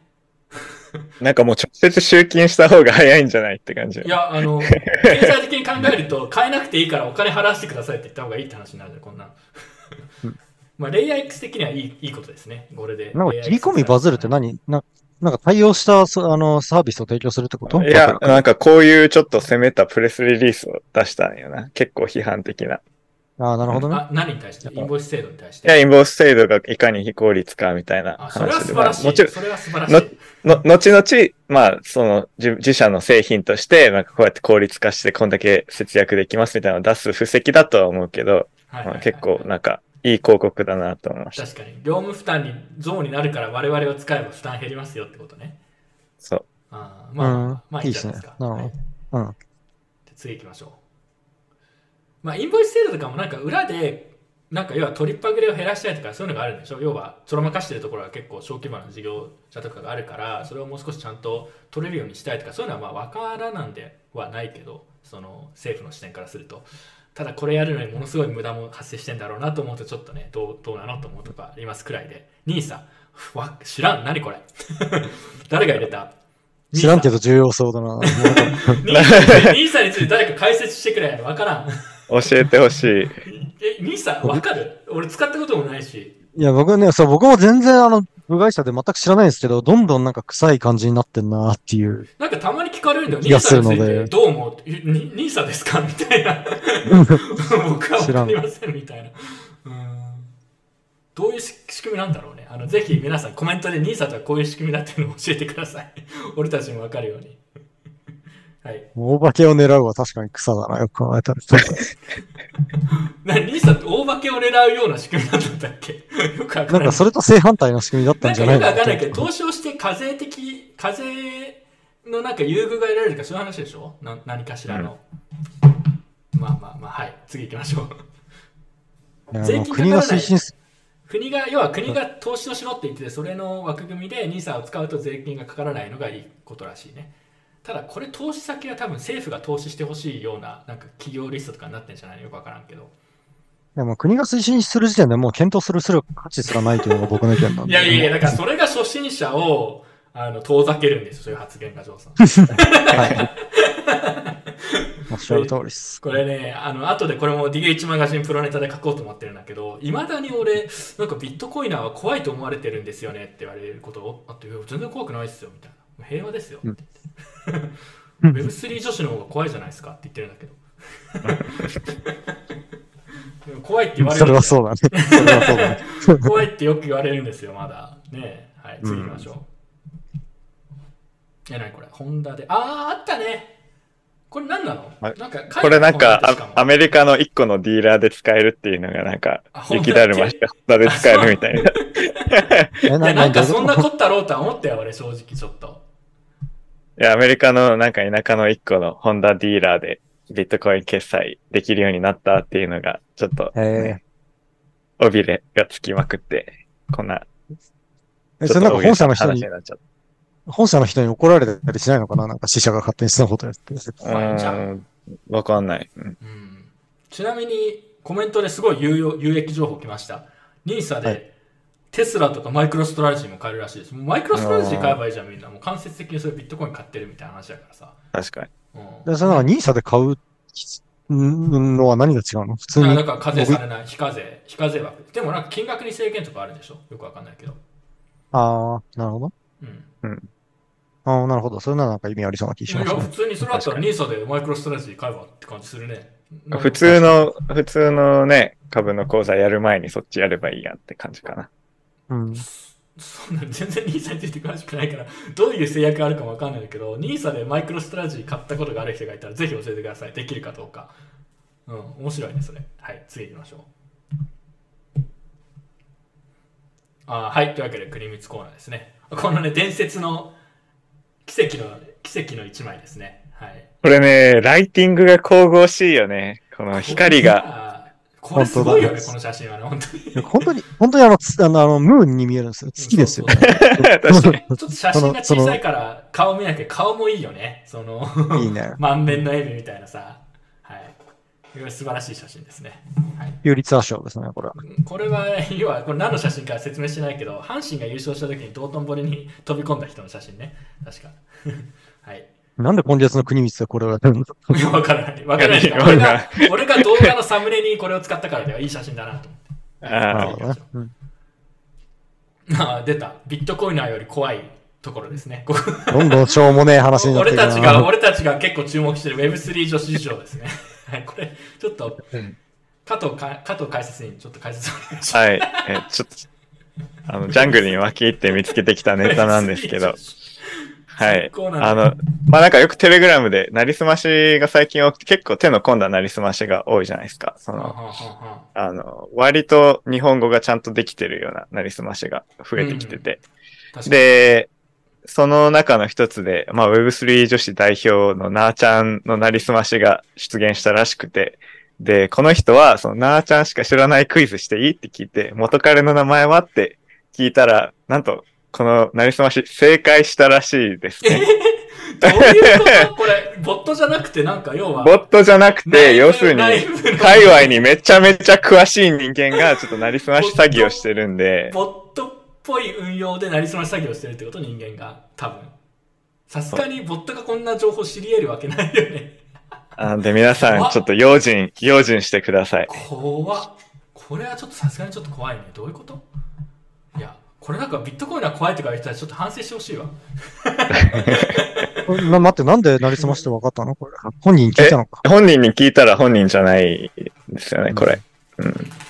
皆さん、ビットコイン界隈は平和ですよ。特に最近。はい。これでも面白いね。でもこれ怖いね、ちょっと。ストーカーみたいな感じじゃん、ほとんど。はい、次行きましょなんか、海外だとビットコイナーのなりすましもいっぱいあるんだけど、日本限定だと Web3 でしかない。う。次行きましょう。はい。あ、これな、な、なんだっけ、これ。てか、てか、てか、なーちゃんって誰？秘密だけど。知らないいいよ、んだよな。それは。あのさ、今今更の話だからそれはいいです。はい。あ、そう。はい。俺はなんかジミーさんが。がめっちゃ応援あ、してジミーさんがかつて応援していた女子です。はい。うん次行きましょう。ここれ面白かったね。これ何？俺あんま知らない。あの、某フェイクサトシが、あの、アカ、持ってるサトシ中本ブルーチェックアカウント、かっこお金払ってブルーチェックになったアカウントが、えーまあ、裁判にあの人もいろいろ負けてるんで、結構頑張って、あの、話題を起こそうとしてて、で、このメディアはなんか、サトシ仲本が5年ぶりに公式 X で投稿してっていうのは、どっから突っ込んだらいい、どこから突っ込んだらいいかわからない、ヘッドラインでまあ、報じているっていう。一応これは仮想通貨メディアなんですね。ちょっとこれは反省してほしいですね。はい。えっと、なんだろう。あ、それで言うとさ、コインギークかなんかで CEO やってた、BSV 系の企業のコインギークで CEO やったやつが、俺はついにあの騙されたことに気づいたみたいな、これからあ、そうそうそう。クレイグ・ライトがサトシではないという十分な証拠をつかんだとかってツイッターでなんか言ってたよね。な なんか受け ちょっとねなんかライブ分裂して受けると。そう、崩壊し、崩壊してきてるね。うん、してきて出るな。まっさらきや。次行きましょう。これネタとしてはちょっと面白いけどね。はい。でもね、これ嫌なのが、こういうところで話題に上げちゃう、上げるさせることが目的かもしれないので、うんなんか、そう触れたくもないんですよね、こういうのは。あんいや、ま俺はネタとしてちょっと面白いけどね、もはや。はい。うんああ、すごい。これ DAO が作ってくれてる。俺、日本アイドルトークン超好きなんだよ、このネタ。昔からあるよな、これの。そうそうそう。俺さ、日本アイドルトークン確か IO をした後に、まあ価格が垂直落下みたいにしてって、あのーセールの価格を全く、要は、あのーセール直後が最大値だったんだけど、なんか戻ってきたらしいんだよね、それで、最近。で、V 字回復した後にさらに下がったみたいな話をしてたけど、これどうなってるんですか？最新状況は。反省会はこれからも NITT を応援しますよ。俺書いてないけど勝手に応援されしてることになってる。まあある意味では応援してるけど、うん。なんかでも思ったよりちゃんとやってるらしいよ。愛用後も。うん。まあこれ国光だとかよりはちゃんとやってるんじゃないですか。はい。秘密だはどうなったの？それは。わかんない。何も続報がない。音沙汰が継ない。続俺国光だを期待してたのよ。なんか参加した曲あるもん国光だをセールに。ちょっとどうにかしてほしいっすよ、国光だを。テレグラムゼロ人みたいな状態になって。反省会ダウンの方がアクティブですから、最近。はい。なんかちゃんとやってるらしいですね。日本アイドルトークン。まあ、トークン価格に関しては、今お化粧してるかもしれないですが、えーまあ、皆までは言いませんが、皆さん、あの自己責任で投資をするんだったら自己責任でお願いします。はい。はい。まあ、秋元康系なのね、よくわかんないけど。はい。次行きましょう。あ、これはね、ポール・クルーグマンがツイッターで、えーインフレを撃退してやったぜ、簡単に、みたいなツイートをしてたんだけど、これよくよく見ると、CPI、あー CPI って何だっけだ日本語だとなんだ？物価指数消費者物価指数。消費者物価指数の ただし、えー食料品、エネルギー、シェルター、シェルターはまあ居居住か家賃とかも含むのかな？とか、あとは中古車を除く。これ、どうすんだよってそれ除いて。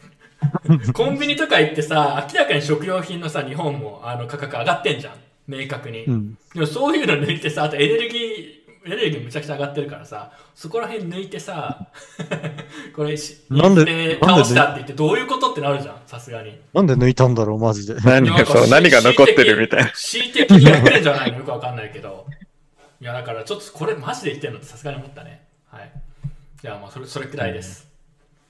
皆さん、CPI。もうクルーム、クルーグマン教授がこれを、この、えこれを使ってたの？そうそう、そうそうそうクルーマンがこの、この画像をツイートに添付して、インフレをなんか撃退してやったぜって。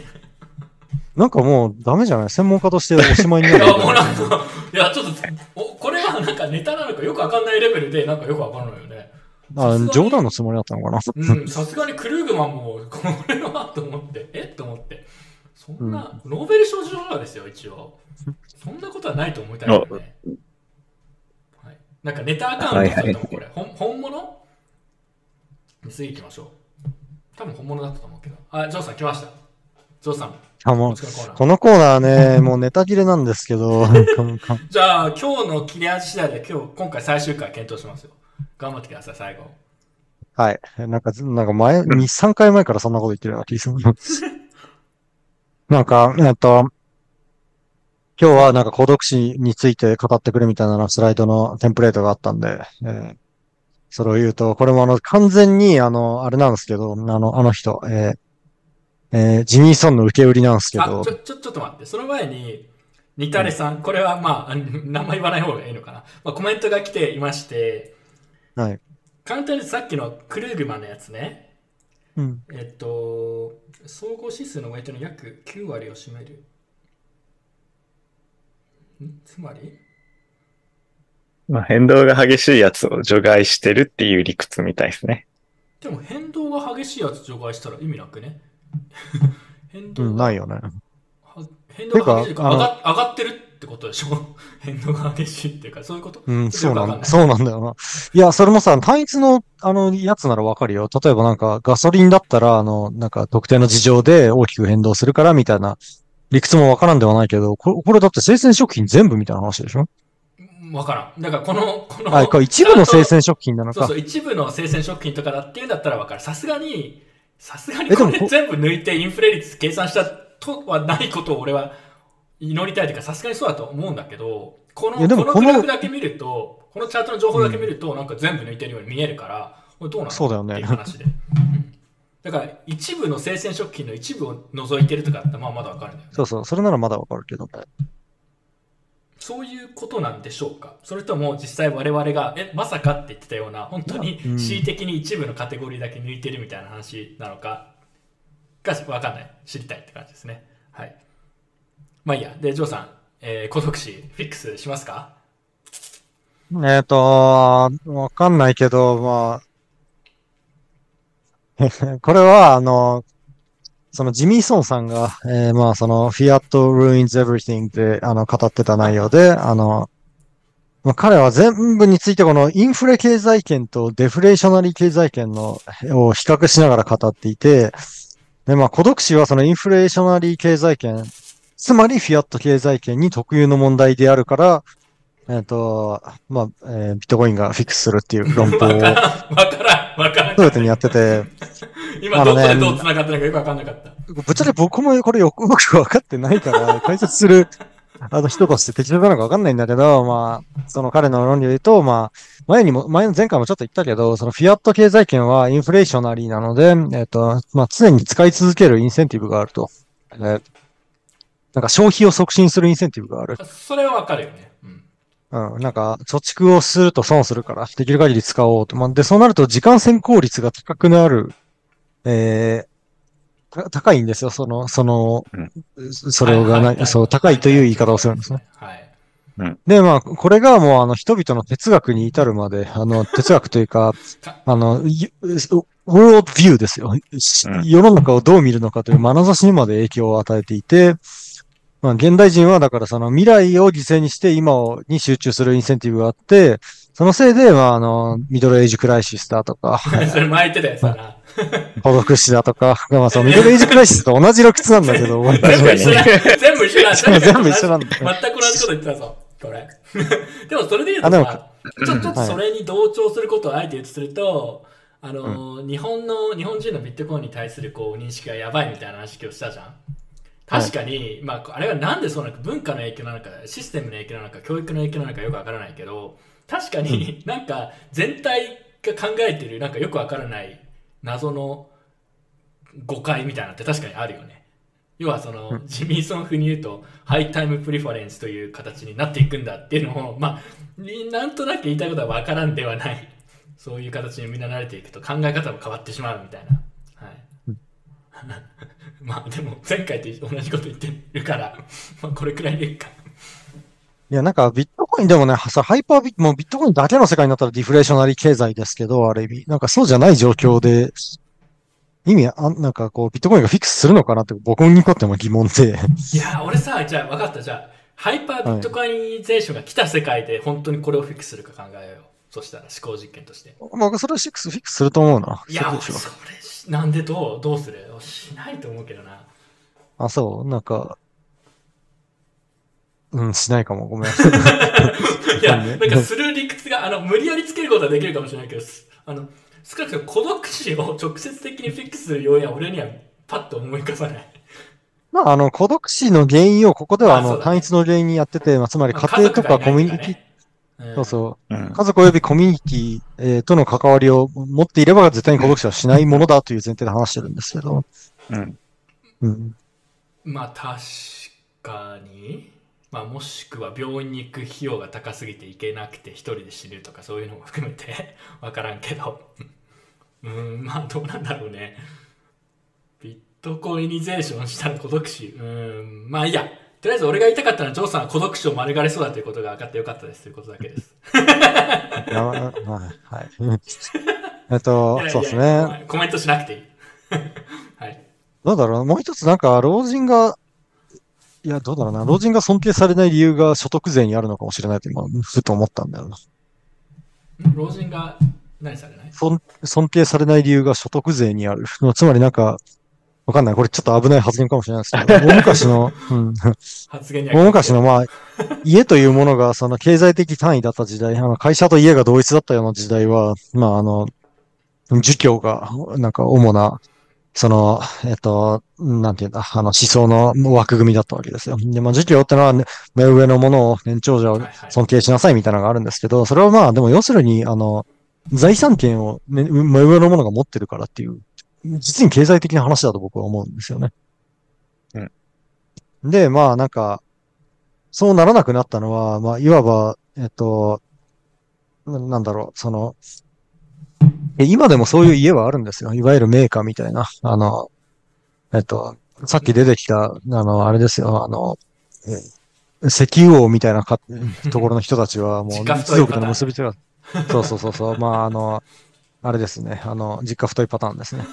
実家、実家が太くて、なんかあの、その、資産を受け、あの、国によらず受け継ぐノウハウがあるような、うん超富裕層の人たちは、未だに家という単位があるわけで、まあ、つまりなんか、えっと、だから相続税ですよね。相続をする権利を失われてしまったから、なんか、こう、孤独死が増えたんじゃないかなっていうのはね、なんかすごい、ちょっと思わんでもないところあります、なんかすごいドライな見方だけど、相続するものがあるからちゃんと気をかけて、気にかけてなんか会いに行って、いい関係を保とうとするみたいな感じかな。そういうことですなるほど、それは理解した。てかね、そう、あの、本来、あの、そうなんですか、家の結びつきって、そう、経済的なもので、なんか無償の愛みたいなのあんまり想定しない方がいいと思ってて。それ以その上、それ以上危ない。よし、じゃあ次行こう。それ以上いけないみたいなやつあるじゃん。そうですね。はい、次まあでもあの、いいえのまあでもちょっと一つ言わせて、現代人はさ、そ相続を、相続を一切考えてないじゃない？なんか、え、そう？あの、使、使い切って死にましょうみたいな本がベストセラーになったんですよ、この前。ああ、そうなんだ。うんああ、はいはい。なんか、そう、あの、やっぱり個人単位で自分で稼いだ金全部使ってそこで終わって、天国に金持っていけないよねみたいに考えてる人たちが多いんですけど、それってなんか、すごく個人主義的な見方で新しいものなんですよね。間違ってるとは言わないけれども。そう、そんなのあんま聞いたことないけどね、俺。個人的には。そういうトがあるんだ。うん。まあ事実としてそういう本がベストセラーになったあるとまあでも別にそそその考え方自体は自分はそんなに、自分もいなんか、ああ、まあ分かるっちゃ分かるとは思うけどね。うん。でもそれって人間としてすごく不自然だと思いますよ。そなんか、自分というものが自分の個体で完結してるっていうのはもうなんか、おいおいおいおい。変わったな、ジョーさん。自分の、自分の個体がだけで考えるなんてもうダメですよ。みたいな。だ僕が言ってるのは考、えてるんでって。僕が言ってるのはマルクス主義的な話で、あの、人間とはあの社会的諸関係の相対であるので、なんかこう、神経がこそが人間なんですよね、っていう。はい。はい、いやもういいや、ごめん、やめよう。はい、なんか、行きましょう。はい。まあちょっと時間もあるから次行こうか。これもじゃあサクッと行こう。こっちの方が面白いな。これはね、割とケース作れる気がする。ビットコインに対して。じゃあ、ジョーさんお願いします。最近このね、梅毒、梅毒問題、梅毒問題が流行ってるらしくて、はい。これ非常に、あの、由々しき事態とか興味深い事態なんですが。これ、今あこれ、入れようと話これさん考えてなかった、別に。で、だから誰が作ったのこのスライド？俺もこのスライド知らないから俺も、作ってないけど結構気合入ってんじゃん。初見。うん。じゃあちょっとえっ3人とで、じゃサクッとちょっと本気出すか、これ。うん。でちょっと本本気出して考えたいですね、これ じゃあ、先に違うやつやって戻ってこようか。本気出して考えてていいよ。本当にこれは梅毒がテーマなんですか？出稼ぎ売春がテーマなんじゃないですか？まあ、なんか要はこれ多分言いたいのは、海海外からどち海外から持ち込んでるってことを言いたいんじゃないの？梅毒。いや、性病とかを海外に出稼ぎって日本帰ってきて、それが流行っちゃってるみたいな。まあ、それが本当かどうかわかんないけど。これだから、エボラ出血熱でも何でもいいかもしれないですけどね。なんかあったよ、ね梅毒。我々の初期のテーマさ、ビットコインはエボラ出血熱をフィックスするかどうかをかな どどうかについて議論するのが私たちの最終目的だって言っていや、そう、な孤独死とかよりね、それぐらいの話の方がいい。エボラ出血熱に近づいてきてるよ。梅毒。え、あの、ちょっとごめん、あの、僕知らないから聞きたいんだけど、梅毒って発症がすごい遅いんじゃないの？その潜伏期間が長い。全くわからん。全くわからん。聞いたことある。あの、教え、わかる人いたら教えてください。梅毒について。あ、そうなんだ。なんか、だ要要はだとしたらめ怖くないって思うんだけど。これ要はさ、じゃあ梅毒じゃなくてもいいんだけど、要はなんか事実として最近なんか海外に出稼ぎに行って売春をする女性が増えてるらしいんですよ。でそれなここに貼ってる人もいますけど、なぜかというと、まあ、単純に円安の影響とかもあって、海外でまあやった方が割がいいからっていうことのようなんですよね。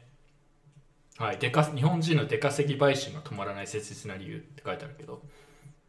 衝撃的なのは26歳と名乗っていた名乗っていたが、実際は39歳っていうのがすごいけどね、これ。すごいねそれで警察に行かれたってことですあかね。れ、年齢詐称で？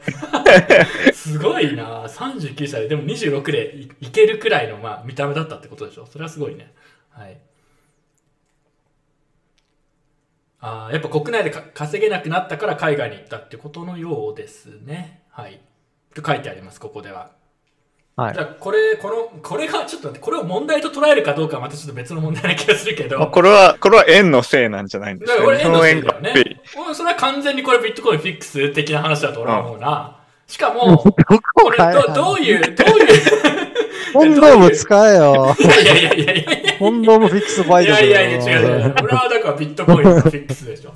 あのー、ビットコインがあれば、ねえんだよビットコインがあれば、この海外のその危険なところに行って、こういう危ない病気をもらうリスクも下がるわけですから。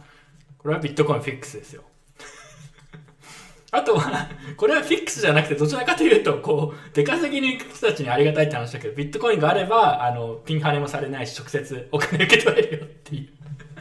確かに逮捕されても一応稼ぎは取られる。稼ぎ取られる。そうだから海外で仮に逮捕されて、海外で何かしら、まあ現金か分かんないけど、どうやってそのお金管理するかってのもよく分かんないし、これビットコイン使えばより効率よくできますよっていう、これ、フィックス、いや、それ、梅毒、梅毒をそっちに、カレッジエンカレッジするんじゃねッジして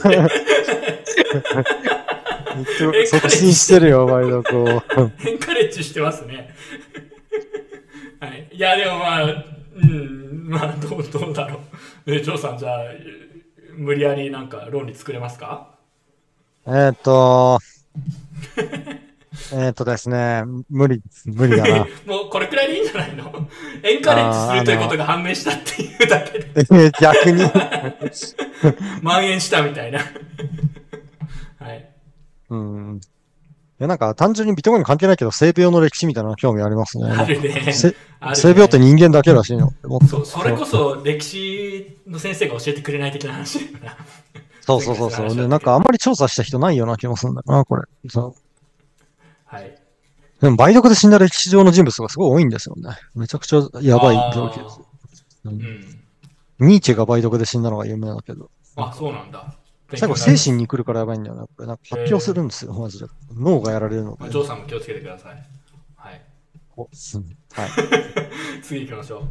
今月のサブカルコーナーですね。これもサクッと、これなんだっけ？あ、ジョン・ウィック4、これ誰書いた？あ、これ俺見に行ってきました、最近ック4って。あのね、どれ？どいや、新しいやつで、ああの、ジョン・ウィックシリーズは、えーキアヌが復讐する映画。あ知ってるし、俺ジョン・ウィック結構好きだから。あうんうの、んデブのロシア人のボクサーみたいなのが出てくるやつ？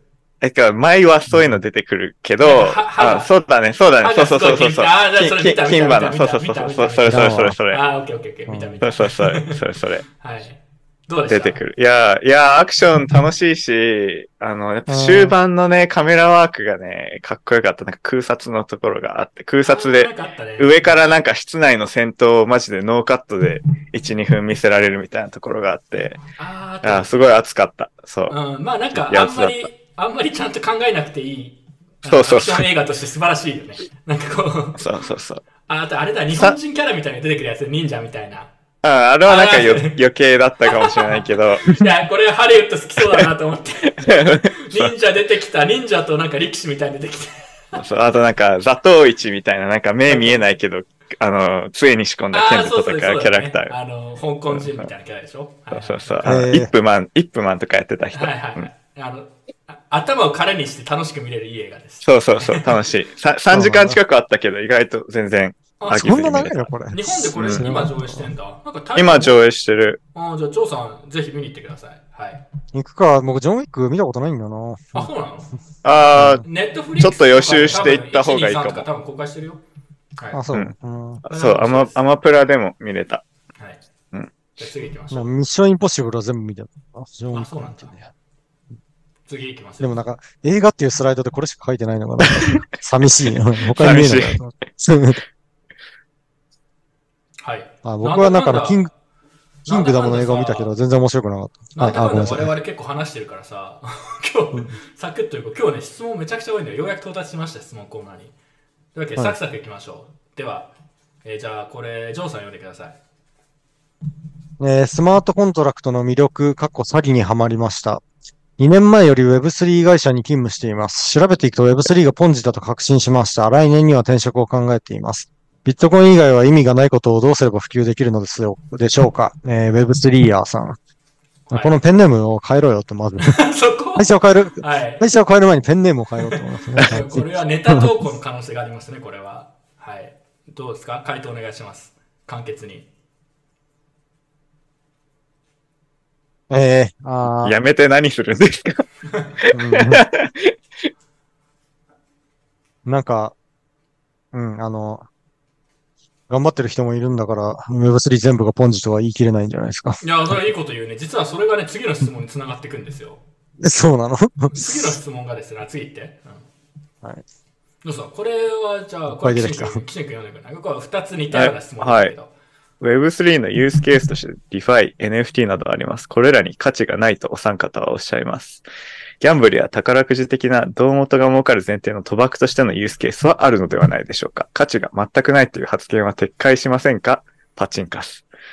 いや、えーこれに関してまずね、一つ言わせてもらいたいのが、あの、これらに価値が全くないとは俺言った記憶はないんだよね。あります？いわからないです。いと、僕、うん。や、俺別に DeFi に価値がないとは言っていない。その、DeFi に無駄なガバナンストークンをつけるのは良くないとかよく言うけど。なんなら、コイさん NFT は推進してますもんね。確かに。推進はしてないけど。NFT 売ってた。ね、NFT やってるじゃも、ないですか。そうそう、NFT も別に NFT は価値がないとは言っていない。ただ NFT に過剰な期待をしすぎですみたいなことは言ってるけど、とか、こんなの永続しませんとかっていう、別にそれは間違ってないじゃん。だから、なんかね、勘違いされてる気がするんだけど、お三方って俺たち全員にまとめられてる。いや、だから、全く無価値だとは言ってないよね。別に。例えば NFT も楽しむとか、その、絵を、絵師さんを中心にしたコミュニティを作る、作ってなんか、まあ、寄付の延長だよねとかっていうのだって別にそれはそれでやりたい人がいればユースケースとしていいんじゃないですかとは思いますけどね。ゲームとかも同じだけど。なんか、うん。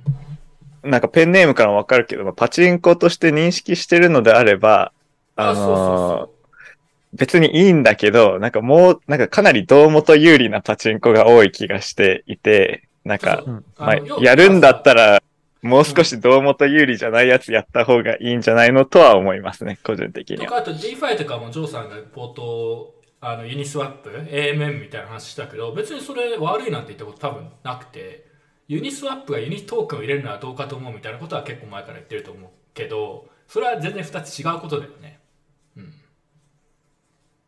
とあとは何だろう。まあキシン君が言ってたのは自分は胴元が儲かるから儲かりすぎるから違うことやった方がいいんじゃんというよりはあの嘘をつくのをやめてほしいというのを言ってるだけ。いやー、僕、僕が言おうと思ってたそれはそれだけ。それだけ。そ。の、うん。それだけ。なんなら、そう、なんなら、どうも100%でもいいよ。その嘘ついてないけど。別に、うん。別になんかすごいそれに関して透明に言っていてこういうリスクがありますって開示してこれはこれですよ。なんか嘘をついたりとか誤認させるようなことを言わなければ何でもいいと思いますよっていう。多分そこがうまく伝わってない、で何を言ってるかって言って嘘をついたり誤認させるようなことを言いまくってる人たちが多すぎますっていう指摘をしてるだけなんですけどね。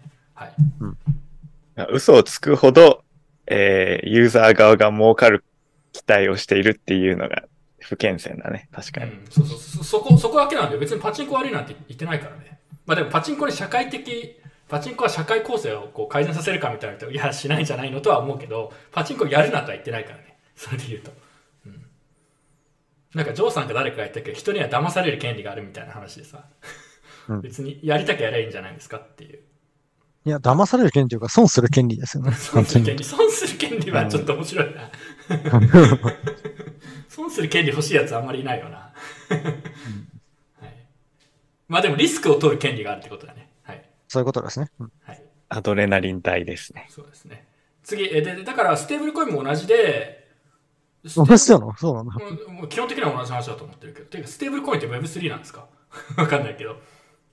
ステーブルコインはビジネス上の実需があるのであと期待してます。フィアットの理由のあと Web3 で結局何を指してるのかがあんまりわかんない。そう、そうなんだ。だからさ、うん定義とかもよくわかんないのに、なんか、レントシーキングとかするのは良くないよと言ってるだけであって、別に DeFi、NFT を否定してるわけではないということはぜひ分かっていただきたいですね。てか、伝わってないのかな？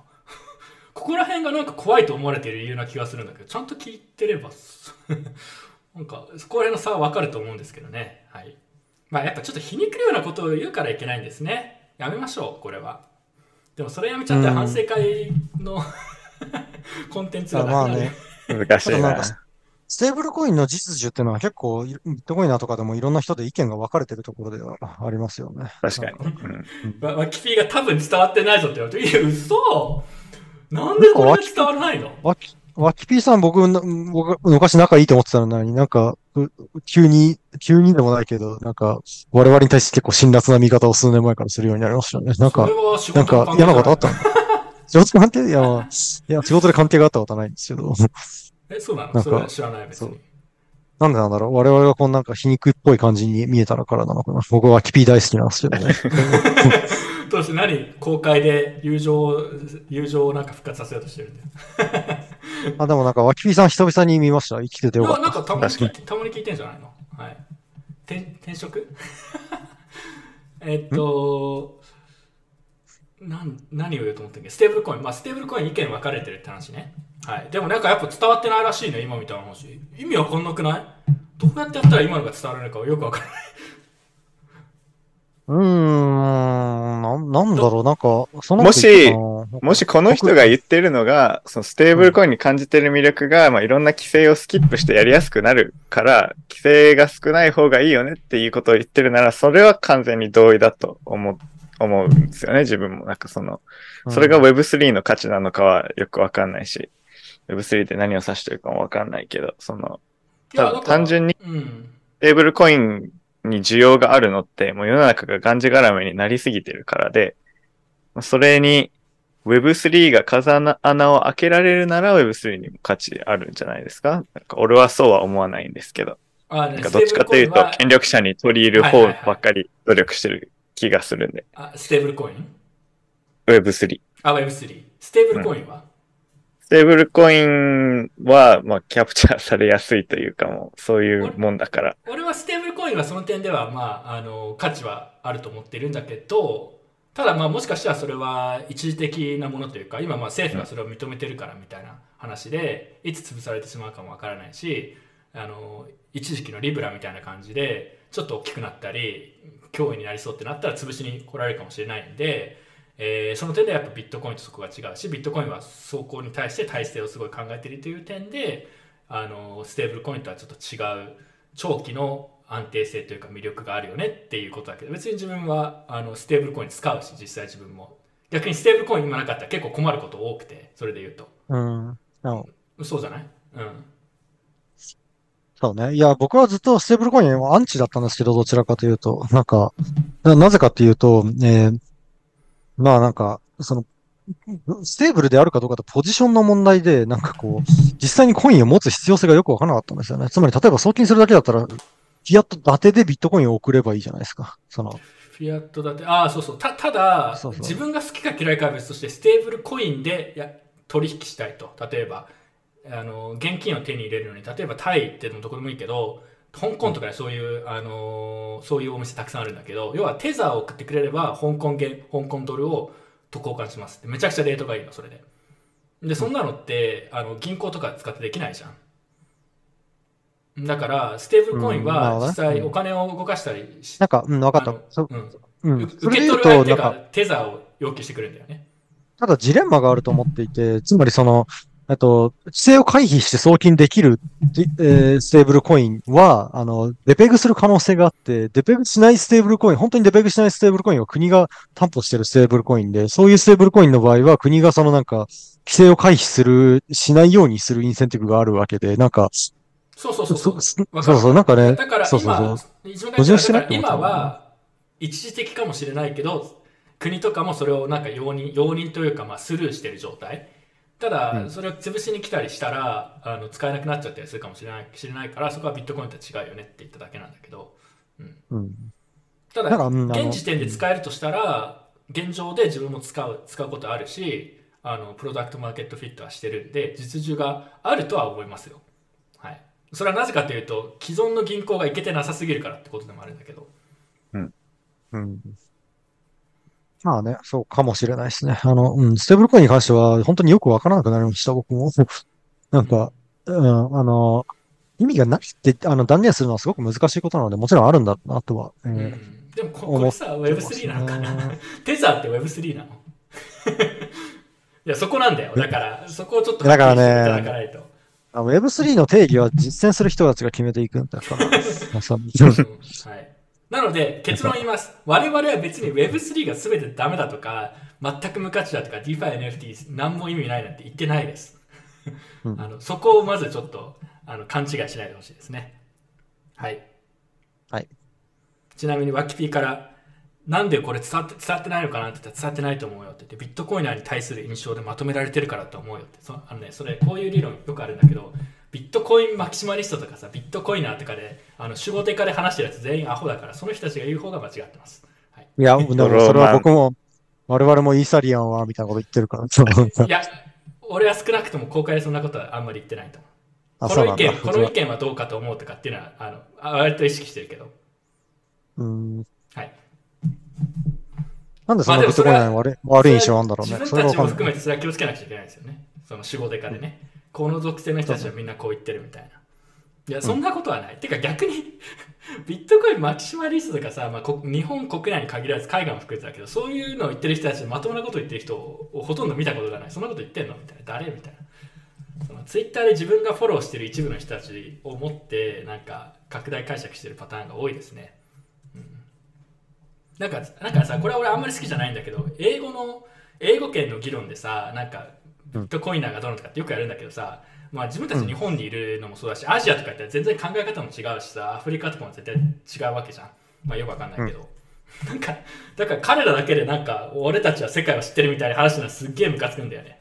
イラッとするというか、なんかうんよよくや、なんかよく見る光景だけど、うわーやってんなと思って見てますけどね。はい。なんか、それはなんかしょうがない話だと思うけどな。なんか、うん。まあよくある話です。はい、まあいいや。えーはい、どうぞ。えー次行きましょう。次、えー読み上げますか？ジョジョーさん推しだよ。ジョージョーさん回答してサクッと。えっと、ビットコインで、えーじゃあ読み上げます。はい。えービットコインで世界的な課題が解決すると信じています。フィアットや政府がダメな面も多いと思います。よってビットコインがフィアットを置き換えていくのが望ましいです。一方、政府による社会福祉政策や安全保障にもメリットあり、フィアットが支えています。ビットコインで実現できるのか疑問です。アナーキストのジョーさんはどのようにすれば両立できると、えーお考えですか？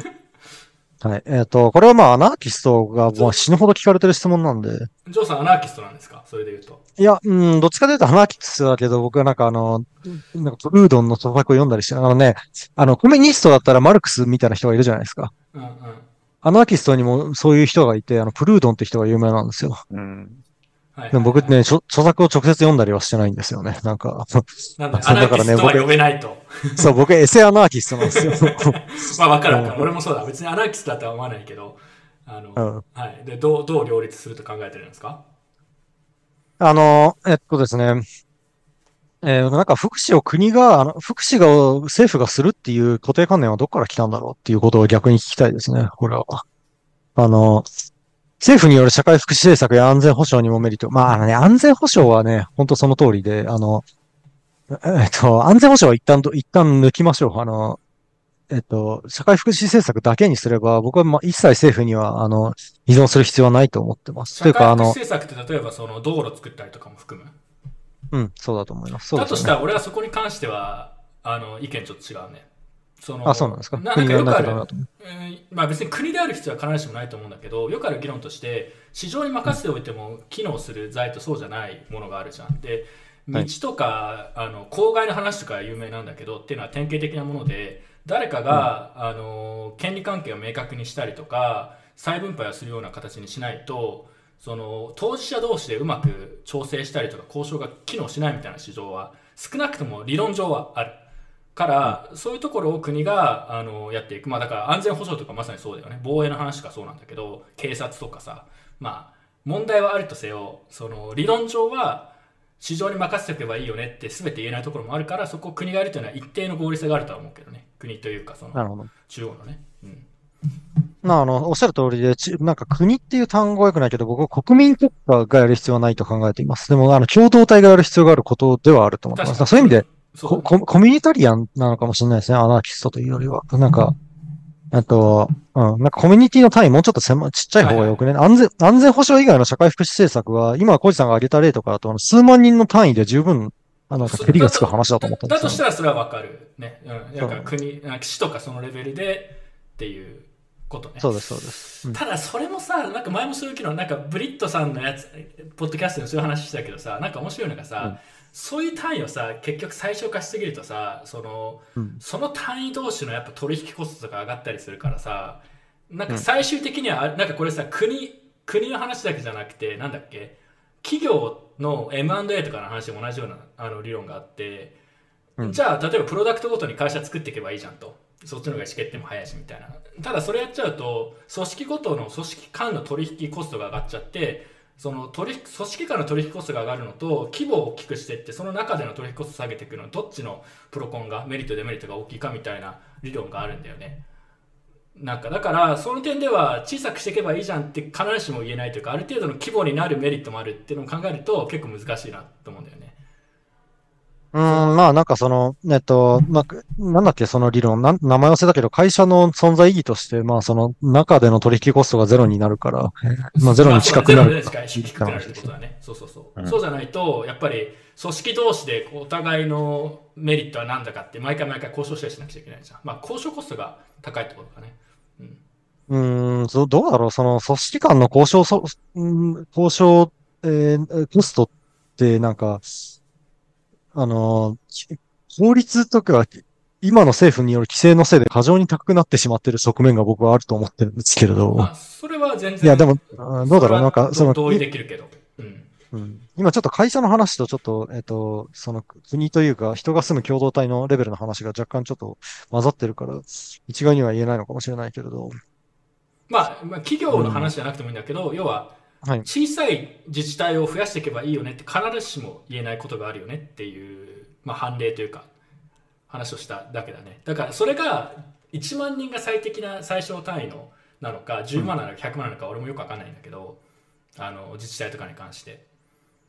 な何の話だっけ、まあ、要要はアナキストのこの要は国がやる必要ないっていうのは分かるんだけどちっちゃくしてなんかそれぞれやっていけばいいよねっていうのも案外難しいんじゃないのかなというかそうなってない今の現状にもある程度なんか理由があるんだろうなとは思うけどね、うん、逆になんで今そうなってないんだろうね。うん、っていう話になるじゃん僕なんか、うん、あの、テクノロジーが解決すると思ってる。かなりオプオプティミストなので、なんか、テクノロジーが解決するものなダオなんですよ、そう。あの、ダオですよ。ダオですよ。ダオが解決するとは俺思ってて。ダオうんは俺本本来好きなんだよ。ダオとかディスってんだけどさ、なんかこれもはい Web3 はに伝わってないと思うんだよね。IUA のね、ディスって。うん、ダオみたいな話はそういうところ出てくるのは俺わかるんだけど、なんかわけわかんない、陳腐な言葉にされてしまって怒りがあるんだよね。いやちょっとごめん、なんか話がとっちらかってきたからまとめると、この僕はぎこのビットコインでそういうなんか安全保障、社会福祉ができるのかっていうのが、えっと、はいでき、できます。イエスっていうのが答えなんですけど、なんかその僕の考えがちゃんと伝わってるかどうかが今ちょっと疑問でして。えっまあ、と、政府政府がやる必要は必ずしもないってことでしょ？主張は。そうです。うん、そうはいです、そうです。そうその意味では両立できるっていう。そうですね。まあ、安全保障の場合は、もう安全保障をする主体イコール政府になるので、もう定義上、あの、安全保障したらそれは政府、なんか国家なんですよね。でもこのこのさ文で明確に間違ってる気がするのが一方政府による社会福祉政策や安全保障にもメリットがありフィアットが支えてます。別にフィアットである必要ないんじゃないのこれ。別にゴールドスタンダードでも似たような話あったでしょ。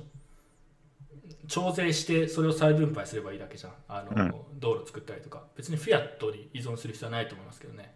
まあ、個人的には何らかのね、保険とか、えーえー共同組合みたいな、そういうシステムでも十分代替できるものが多いんじゃないかなとは思いまあ、ますねうん、。それはそう思うてまあ、か軍軍事以外は大体そうみたいな感じ。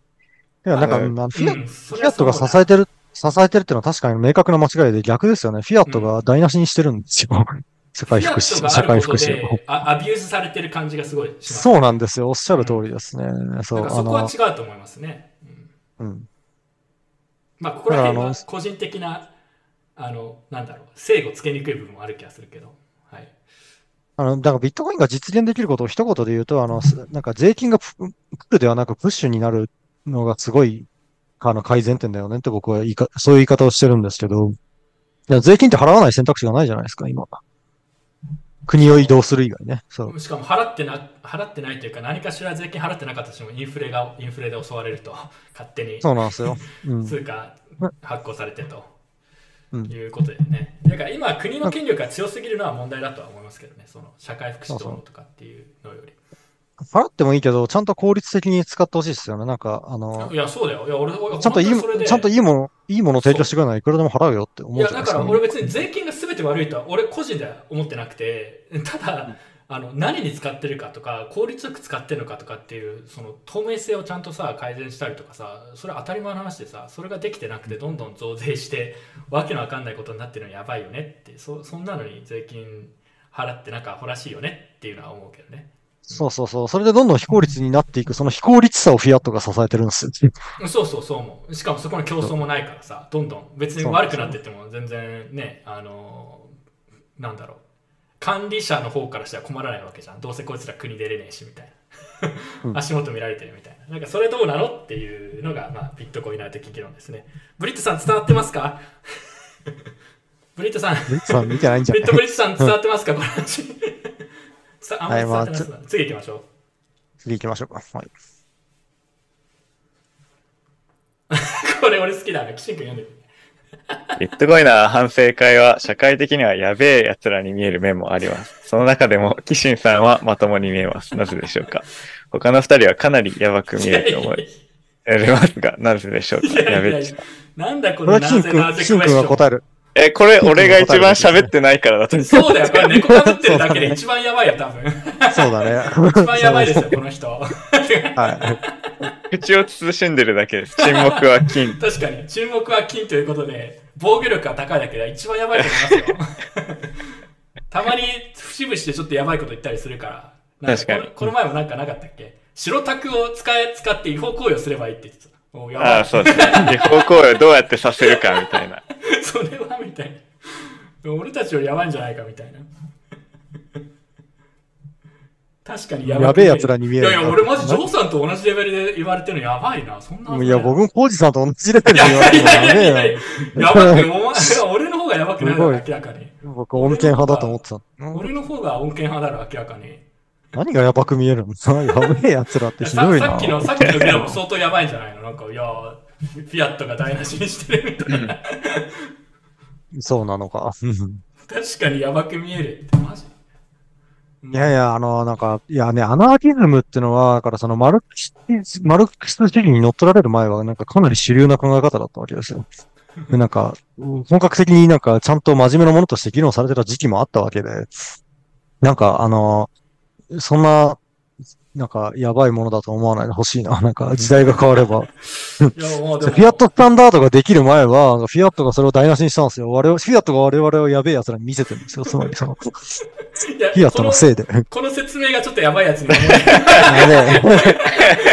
なんかこれさあのこれが将来的に正しい発言だったとしてもやばく思えるな確かに。でもなんか、あの、だからモテないんだよっていうような理不尽さを感じる、このやべえやつっていう。いやこれはネタだ、やべっちさん、これネネタだと思うんですけど、いや、キシン君も結構やばいということだけは伝えておきそれは。多分。多分。道連れ、道連れにしておこう。多分そうだから。このふた、他の二人はかなりやばくやば。俺最近ちょっと常識派を押そうと思ってるんで、本当お願いしますよ。でも、ジョーさんこれでね、結婚できるみたいになってるんだから、相手に感謝しましょう。はい。はい。はい、というわけで次行きましょう。あーまあこれね、まあちょっとサクッと答えようか。マイニング企業って今後読み上げた方がいい。うんマイニング企業って今後も生き残れると思いますが、ブロック報酬の半減とオンチェーン送金需要の減により厳しくなるのではと思います。えーそれを上回ってなお採算が取れるほどビットコイン価格が上がればいいのはわかるのですが、綱渡りすぎやしませんか？長崎ジャオチャンポンさんですね。これ答えたい人いますか？別にいない。じゃまあね、いや、いや、ま、まず、あの、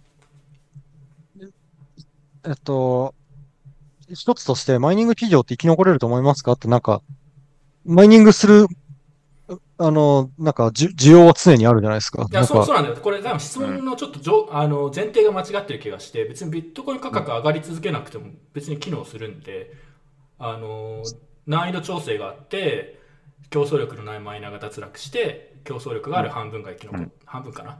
が生き残ってっていう繰り返しじゃん？だから別にビットコイン価格が上がり続ける必要性はないですよ。であともう一個そうは、そうなんですよ。ビットコイン、そう、そこが重要ですよね。うんなんか他のマイニング業者が撤撤退すれば、絶対採算を取れるので誰かは採算を取れる。理論上、理論上。まあ、それがなんかさすがに小さくなりすぎると、まあ、規模の話とかもあって、これマイニングする意味ないやってなるの、どっかのタイミングになる可能性ありますけど、別いやいや、ならないい。ですよ。ならないです。絶対ならないですよ。まあまあ、理論う、んあの、理論上はね、あの、収益が上がれば、収益が上がるというか、あの、収益がある限りは、競争力がある人たちは常にマイニングし続けるインセンティブはあるはずなので、あともう一個、オンチェーン送金需要の原理よりって書いてあるけど、別にこれも全然なんでオンチェーン送金の需要が下がると思うんですかっていう質問もあるし、この前提もよくわからないので、あのーまあ、多分前提としているところにちょっと誤解がある気がしますね。ただ、ブロック方式の半減がすると、今のマイナー、今、マイニングしている企業に辛いところが当然出てくるのはあると思いますけどね。うん。まあ、その半減期っていうのはみんな分かってることなんで、マイナーも、あの、それを前提に作戦略組んでて、ひょっとすると確かに価格がこのまま半減すると厳しいみたいなマイナーも出てくるかもしれないし、その反面、そういうマイナーが脱落して機材とかが安く手に入るのを待ってるマイナーとかもいるんで、うんう。ん。綱渡りではないですよ。だから。マイニング企業を自分がやりたいかって言われたら結構ストレス。いありそうだな相当厳しい。常にだから、生存競争にさらされてるわけだから、マイナーは。そう、結構ストレスやばそうだなとは思いますけど。はい。まあそうこれはね、これは要はさ、よくビットコインはオンチェーントランザクションの需要があんまりないから、マイニングもやばくなるって言いたがる人はたくさんいるじゃん。要は、どんどんこうブロック報酬が減ってって、オンチェーン送金の需要が上がらなければみたいな、まあ、結構それ先の話なんで、要はビットコインを批判したいためだけに言ってるだけな気がするんだけど、なんかちょっと勘違いをはらんでる気がしますね。うん、先の話が、もう全く僕は検討に値しない、あの、意見だと思ってます。そういうなんか、今後プルフォーワークはサステイナブルではないみたいなことを、あの、言う人がたまにいるんですけど、まあ、あの、ビットコインが嫌いすぎるあまりに、なんか、そうだね。そう、だからそれ全はく、無視で全無視でいいと思う。いやいや違う。なんかちょっと我々は無視とか言っちゃうかもしれないけど、まあたまにこういうのちゃんと説明するのもいいんじゃないんですかということで一応ちょっと説明しましたっていう話ですね。なるほど。はい。はい。ちなみにい非常にいい質問がワキピーから来ています。ほ当人同士では誰が一番やばいと思っているんだろうか俺 はジョーさんですね。なんちゅうじ、なんちゅう囚人のジレンマみたいな。俺は明確にジョーさんだと思って。俺は明確にジョーさんだと思ってます。まあ、キシン君は言わない方がいいことを言わないだけの、なんかこう、社会性があるので、確かに。中身が一番やばいかもしれない。中身、そう、頭の中ではね、思ってることはあるかもしれない。そうだね。え、じゃあ、キシン君はど俺とジョーさんとどっちがやばいと思ってんの？いやー、やばい、やばいってなん、なんすかね。いや東さんはね、腹黒いところあるから、思ってても意外と言ってないことあると思うい。や、それはたくさんありますよ。僕は、あの、うん社会性高いんで。ジョークはすぐ言っちゃうところがやばいんで。やばいね。よくないよね。やばいのベクトルが違うな。うん、本当にそう思う。よくないよね。なんか、ね、やっぱ満たされてないからなんじゃないかと。いや、ジョーさん最近だいぶ丸くなってきてるけどね。満たされてきてる。う んじゃあ次、次行きましょう。凡庸な大人になっていくかもしれない。確かに。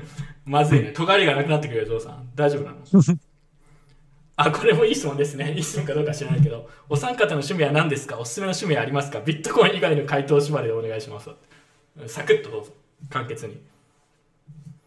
あ音楽とか結構好あきで、あの、大学生の頃曲作ったりとかもしてたし、まあヒップホップとか、いいっすね。うんなんかいろいろ聞聞きますね。うん。はい、ジョーさんは？うーん、ちょっと前まではすごい自転車が、ロードバイクが大好きだったんですけど、最近あんま乗ってないんですよね。うん、なんだろうな。えっと、漫画アニメじゃないの？ジョーさんは？最近なんか漫画アニメすらみたいなのが YouTube で見てる。YouTube でね、なんか、歴史チャンネルとか生物学チャンネルみたいなのをね、見 てすげえ無駄な時間だなと思ってんだけど。いいじゃん。いいじゃん。そう。いいね。なんか、そう、そういうのも大体見尽くして面白くなくなってきたから、なんか最近はなんかゲーム実況とか見てる。なんかどんどん まあ、非生産的な方に行ってる。うんそう。はい。すげえ非生産的な趣味になっちゃったんだな。よくないよな、と思う。コメントで音楽と格闘技と女ってこれは自分の趣味の話ですかね 女はちょっとまずいっすね。って書いてあるけど、はい、僕はまさ僕はもうね街歩きとかですね、はい、前から言ってますけど。カカフェ行ったりするのもその一部ですけど。し新規のカフェを開拓する。この前もあのジョーさんとキネ君に見せて無駄に感想を求めたんですけどジブリ的なカフェを見つけたりとかね。そういうこう隠れ家カフェというか穴場のカフェを見つけてその周りを探索するのが好きです。って言ってんだけどなんかね全然伝わらない。この魅力。はい。台湾のいいところはそこら辺にありますね。なんか歩いてるだけで結構街並みとかがその古い街並みとかで結構いい感じのあの路地裏みたいなのが結構あるんだよね。その建物と建物の間とかの通りとかそういうのがいいんですよ。台湾。はい。以上です。次行きましょう。もうこれ俺いくらでも話せるけどちょっとなんか時間が。そうね。あまあこれちょっと全部読まないですけど簡単に言うとナイジェリアがね結構すごいって話は前から聞くんですよ。誰かがナイジェリアで布教しているのかナイジェリアで何が起きているのでしょうかって質問があるんですけど結論から言うと分かんないんですけどナイジェリア行きたいなと思ったのであのピックアップさせていただきました。はい以上です。来年ナイジェリア行こうかな。ナイジェリアずっと昔からビットコイン、あの、うん。あるよね。なんか国会でビットコインのせいでうちの通貨が無価値になるみたいなこと言ってた、あの、国会議員とかいた記憶があります。ナイジェリアそうでもなんかよく聞くよねさっきのブロック社の調査でもナイジェリアなんかいろんな数字で高く出たりしてねそううん。気になるよねまあ、英語圏だからなのかあ、そなっ。か、ナイジェリア英語圏なんだ。え、ジョーさん、アフリカに一一瞬だけ住んでることあるあったって言ったよね。半年住んでましたよ。僕ナイジェリア？えっと、ケニアです。あ東側ですね。西と東でだいぶ文化違うんで、ナイジェリアは西そっか、側。俺アフリカ全然わかんないからさ、ちょっと今年はあれだけど、来年ちょっとね、いろいろ仕事とかがある程度順調だったらちょっと行ってみたいですね、アフリカに、開拓しに。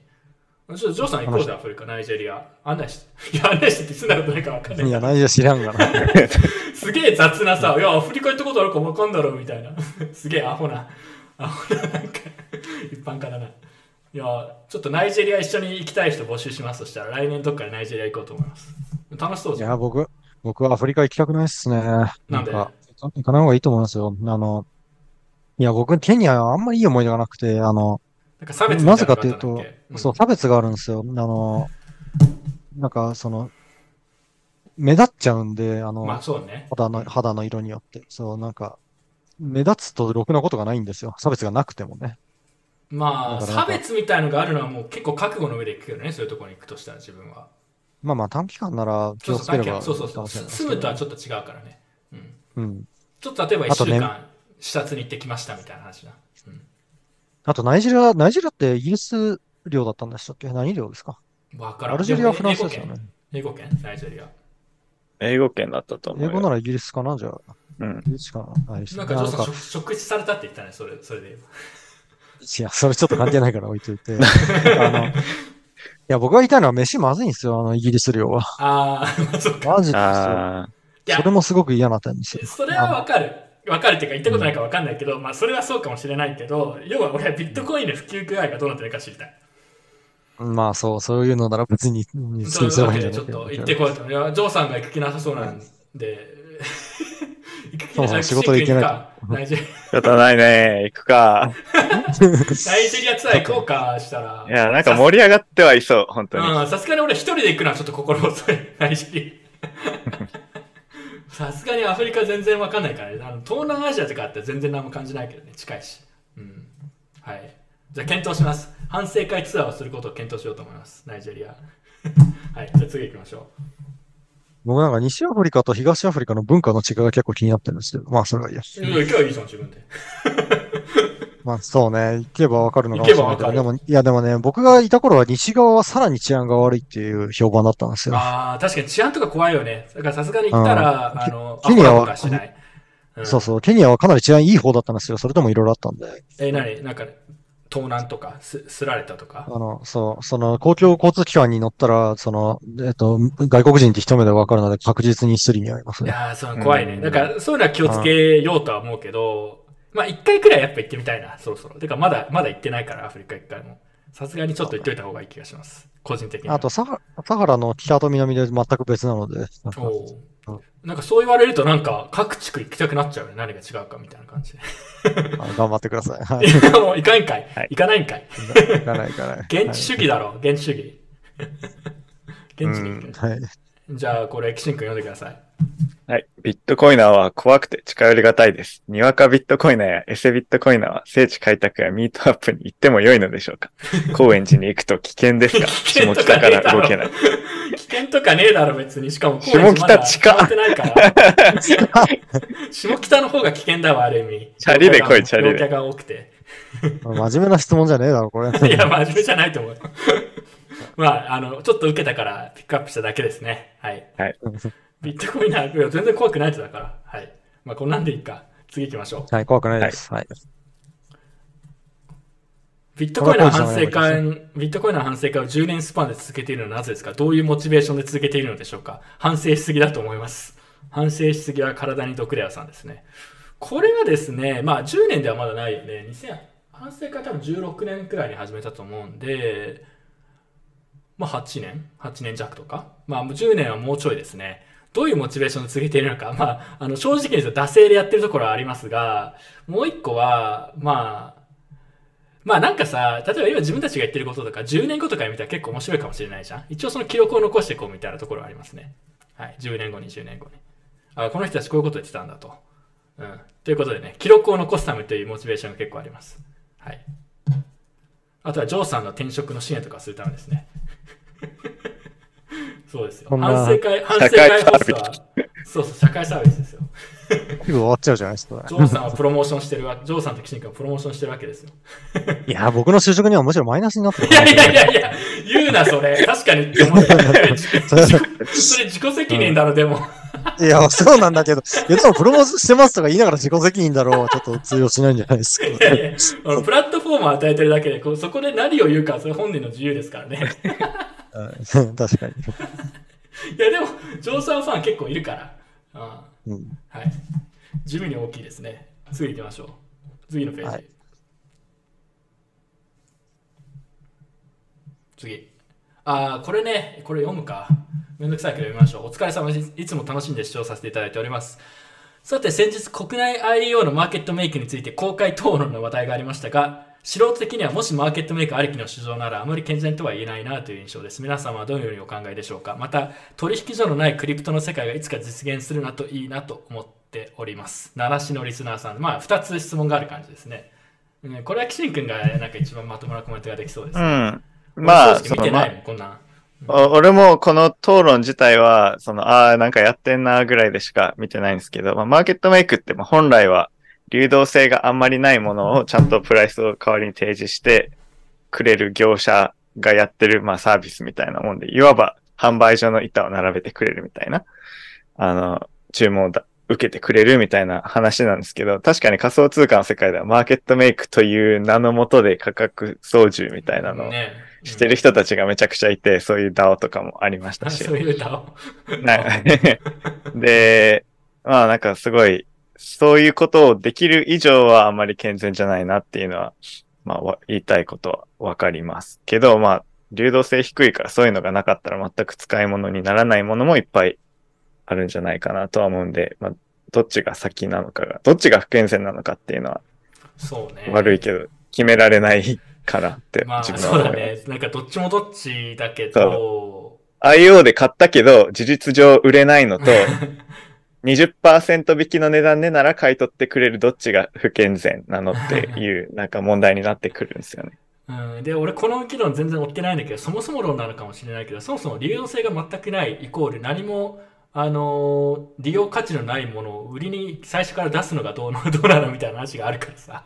てか最初に買うと、買う時点でそれを考慮して買わないといけないうんそう、それを考慮して、長期で買うんだったらいいけどさ、これ売る方もさ、売り抜けるためだけになんかやるゲームみたいになってるのが、もともとどうなのって話でさ、I- IPO とかもそうだけどさ、本当は利用価値みたいな、企業、ちゃんとした企業の健全性がなかったら上場できないみたいな話と同じでさ、マーケットメイクするかどうかとかじゃなくて、そもそも全くユースケースも需要もないものを、それは何もない状態で売りに出したら価格落ちるよねと何も使えないんだからさ、なんかそこら辺の設計をどうにかすることの方が先な気がするけどね。でも、ベンチャー投資とかもその株を買ってくれる次の人がいないことなんて全然あると思うんで、うんそれ、そういう意識でいいかないと本当はいけないけど、なんかトークンだと次の人が買ってくれそうみたいな期待があるのがそもそもおかしいようおかしおかしいというかね、IPO とかでいろいろした議論をすごい巻き戻してる感じに僕は思っちゃいますね。というくらいしか感想はないですね。別にどっちもどっちなような気がしますね。はい。ただこれを言い始めると IEO がそもそもどうなんだみたいな話になっちゃうんで、ちょっと趣旨はずれますけど、取引所のないクリプトの世界がいつか実現するといいなと思っておりますということですけど、なんかコメントあれば。まあでもこれは来ないんじゃないの？取引所のない、その少なくとも当面は。まあ、うん。AMM 宮本くんにちょっと、あ、そっか、AMM の話なんか出るって言ってたか。AMM の話ちょっと待って、なんか、次の次くらいに出てきた記憶。あ、いや、ないな。AMM の話全然関係ないけど、ここでするか。なんか僕はあの、この質問見たときになんか二人がうんすごいスムーズに受け入れてたけど、僕はなんかし、さ、ち三つ、三行目がよくわかんなくて、マーケットメイクあるに決まってんじゃんと思うんですけど、なんか、な、なぜそれが、その健全とは言えないな。僕の思ってるマーケットメイクと定義が違うんだろうかいやうん。そう、てかこの質問者がまずどう思ってもマーケット、メイクじゃん？うん。どっちの定義で使ってるかわかんないけどうん、その間違った方の価格操縦的な意味を含めて使ってるのか、ちゃんとしたその価格提示っていう意味で使ってるのかわかんないですけど。まあ、価格操縦って意味で使ってるんだろうね。多分。そうマーケットメイクって要するに交換しますよって宣言することだけなので、なんか、その、絶対に、あの、発行したら絶対に最初にマーケットメイク発生するし、発行しなくても交換するときはどちらかがマーケットメイクするんですよね。あの、うえっ、と、マーケットをメイクする側とテイクする側が必ず出てくるので、なんか、あそうそう。ちょちょっと用語の使い方があまり良くないと思う。要ははい。IO をして、コインを発行している胴元もしくは取引所なのかな？ちょっとそこの議論知らないんだけど、。そう。討論の内容がを知らないから、あ胴元。が、要は価格操縦というか、何円以上保証しますみたいな動きをするってこと、うん、その、まあ。市場、の中のバイヤーとセラーが勝手にやってるっていう意味でマーケットメイクしてるとかそういうことじゃなくて、誰かが一定以上の価格を例えば何かしらの条件で保証しますみたいな意味で介入するのはどうなのみたいな質問だと思うんだけどね。まあ、そ、え、でもいいんじゃない？ダメなのかな？なんかまあ、買う側からしたら全く流動性がないよりは不利でも流動性あった方が、不利、不利じゃなくてそれはウィンウィンだから、まあ仕方ないことだとは思いますね。でもなんかもんそれの問題って要はそれを当てにしてというかそこら辺、まあ、インサイダー情報とかも含めてかもしれないけどそこを利用してなんか儲けようとかなんか要はね内部の情報を持ってるやつがあこの価格以下は絶対いかないからとかって言ってなんかやったりこう人工的にやるのが市場のなんか健全な価格形成を阻害するか良くないみたいなそういう議論なんじゃないの？いや俺見てないんだよ、うん。内容うん、じゃあわかんない。わんだけど、まあ、愛用う、んあわかんないですね。普通に、いやそれこそこういうのっうんて AMM に突っ込んで、さっさと市場に適正なプライスを発見させた方がいいと思うんで。その点では確かにここで AMM とかちょっと使えるんじゃないの？どうなの、ジョーさん？うん A- あの AMM 宮本。いや、ぶっちゃけると僕は AMM 使う、あの、研究し、研究してるのは、なんか結構普通に取引所勤務とかしたとしても使えそうだなと思ってるからであって、あの、何かを発行するときに必ずマーケットメイクする必要があって、で、あの、マーケットメイクをするなら、それをなんか、こう、うまいことやるテクニックっていうのは絶対あるんですよね。で、なんか、それがまあ AMM なんですけど、なんか、えっと、はい、ごめん、ごめん、なんだっけ、質問なんだっけ？うーん、まあ、この質問そしたら考え、あまり考えなくていいよ。要はじゃあ AMA があればこの問題は必要ないと。IO も要は AMM にぶぶっ込めばいいみたいな話？ぶっ込むっていうか、うんまあなんかオークション、えーと同じなんですよね。あの、キシンクならわかると思うけど、物を売るときにもっと洗練されたオークションの仕組みを導入した方がいいっていうのを、えー考えがあるじゃないですか。で、我々はみんな多分その共通理解がすでにあると思うんですけど、その点に関しては。うん。うん、あの、えっと、それと同じで物を売るときになんかこう、えー、なんか、洗練された仕組みを使わないから転売屋問題と、転売屋問題とかが発生するわけであって、その、これも同じでなんか、洗練された、あの、えっと、価格決定の仕組みでなんか検証可能なものがあれば、なんか別に、なんか、それで売る、売ればいいだけの話、えー、だと思うんですよね。AMM の価格決定の仕組みは洗練されてるんですか、あの、されてますね。てか、常にプライスが提示されるっていう点において、やっぱ流動性がない、こういうなんか草コインの売り買いよりは全然いいんじゃないかなと思いますね。常に、そう、あの、価格が提示されるのもそうだし、なんかあの、えっと、MM にもいろいろあって、そのなんか、えっと、どういうアセットを売りたいかとかにもよるんですよね。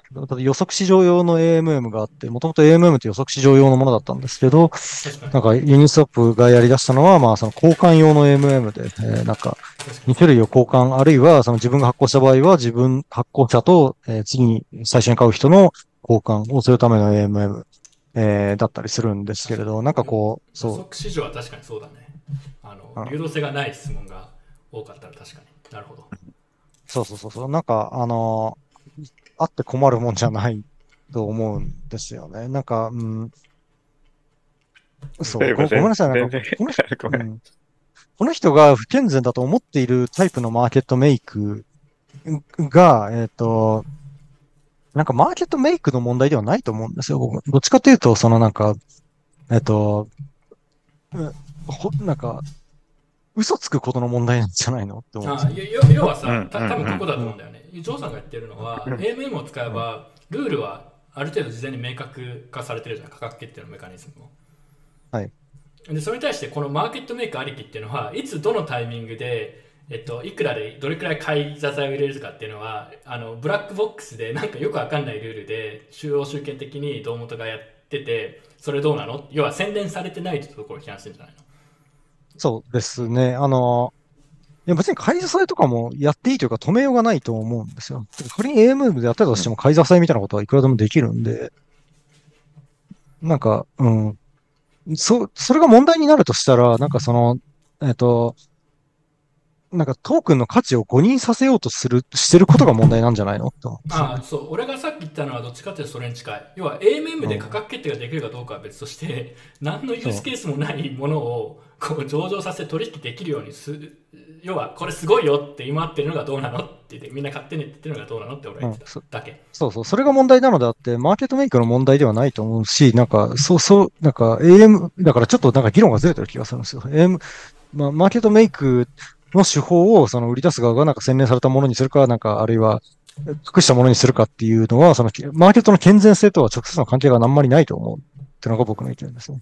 でもこれさあんまり詳しくないんだけどその既存企業ってやっぱこういう話結構議論進んでるとこはあると思うんでまあそういう人たちになんか聞くのがなんか割といいんじゃないの？ああ、そうそう、なんか、うん証券会社がディーリングするときにそう、そうなんか、その、その証券の健全性は、そのディーリングのやり方に依存してるわけではなくて、その、えっと、発行したい会社の、ちゃんとデューデリしてんの？とか、そういうところにで依存すると思うんですよね。なんまあだか、から、まあこれくらいにしとこうか。で、IO の話はね、見て、なんかあの議論も、あの俺、なんか記事とか出てて、それが問題になったんでしょ？俺見てない。見てないんですよ。興味がないので。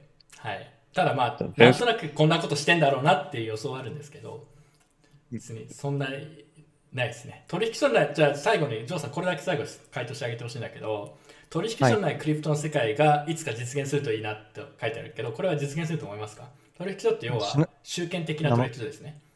ないと思いますね。あの、フィアットがなくならないといけないので、ね、それは。ああそうそれおそれは俺も思うただあの取引所に依存しないビットコインのアクセス方法とか確立するのが同時に重要だと思いますしそういうプロジェクトもありますよねっていうのは思うけどなかなか難しいよね。日本だって結構違法になっちゃうしね。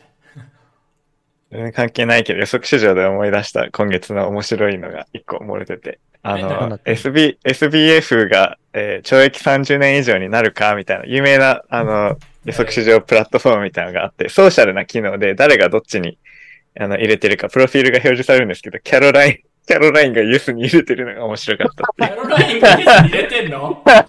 面白いね。で？それネタじゃないネタじゃないわかんない。わそかんない。ネタかもしれないけどいや、、多分、多分、なりすましだと思うけど。れそれでもめちゃくちゃ面白い。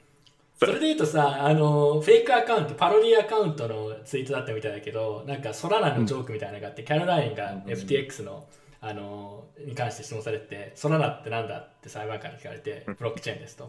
で、これはただ、これは VC ブロックチェーンでいつでもオンオフできるようになってました。じゃあ、オンオフにしたことあるのかありますって。それはいつだ？って言ったら、あ FTX がオフにすることもできたんで、オフにしたことあります。いついつだ？って言ったら、なんて言ってたんだっけ？えっと、えリクイデーション。FTX の顧客をそう。リクイデーションを止める。養分を刈り取る。そうそう。そう時をしてましたとかっていうなんかネタをネタパロディアカウントで出しててウケると思って。一瞬えこれマジと思ったけ？どいやさすがに嘘だろうなと思って。引っかかってる人いっぱいいましたね。うん。さすがに嘘だったんだけど俺一瞬え嘘？と思ってウケると思ったんだけど。まあただなんかみんな遊んでますね。うん、そういうのが言っても、もはや何が真実か分かんないくらいいろいろぐちゃぐちゃやってた感じがする。はい、次行きましょう。そうそう、終わりかな、今日。あーじゃあ人生相談、もうジョーさん、これパクって答えてください。毎日楽しく生きるための秘訣を教えてください。一言で。えー、えー、え散てか毎日た毎日楽しいですか、今？うんうんまあ普通ぐらい。そういいですね。はい。えっと、毎日楽しく生きるための秘訣。散歩、入浴剤、風呂、えー、美味しいもの食べることかな。はい。キシン君は？なんか面白いミームを見て笑うことが。結構そこはすごいマイクロだな、なんか。そんなミーム好きなんだ。いや、意外と流れてくるのいいんすよ好き。なんそう。だ。そうなんだ。うんそれは面白いな。毎日確かに。絶妙なやつがあるとすごい人生楽しいです。アラームをかけない。朝アラームをかけない。はいい。や、アラームあった方が大事ですね。そう。嘘。辛いっしょ、アラームかけると。あアラームないい。と昼昼夜逆転して鬱になるんで。じゃあもうもう一個、もうもう一個ある。あ、もう二つある、俺。楽しく生きる秘訣。はいあの、靴下を履かない生活をする。ああ、いいね。え、いいの？わかるいやわかる全然わかる。わかる靴。下を履わかどうかで、クオリティオブライフ変わるっていう、このわかるわ。解放された感じがすごいそうそうそう。あのね、靴下はやっぱり締め付けられる感覚がある。極力靴下を履かなくていい生活をする時間を増やす。待って、それ散歩できないじゃん。だってで、散歩以外外行くときは履くけどサンダルで、サンダルでいいよ、サンダルで。あのね、うんこれ東京に起きるダメなことの一つだと思うんですけど、東京はその夏場においてもサンダルは短短パンみたいなので、外歩いてるとなんかダサいみたいな。そんなことねえよ。いやいやいや、何まあまあまあ、地区による過けど。剰だろ。地区によるけど B さんで電車とか乗れないみたいな、なんか、隠れた法律があるでしょ？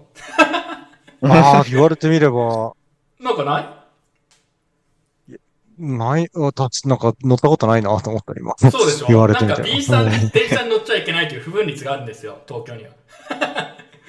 台湾にはそういうのないんで、はい。これがね、靴下を履かないというのは結構重要なファクターだと思います。僕寝るときも履いてるんですけど、やめた方がいいですか？まあ、それはえー個人、それでね、寝れるなら別にいいけど。ななんで寝るとき靴下履くの？衝撃だわ。え、なんか、いや、靴下しないとなんか足乾くんですよ。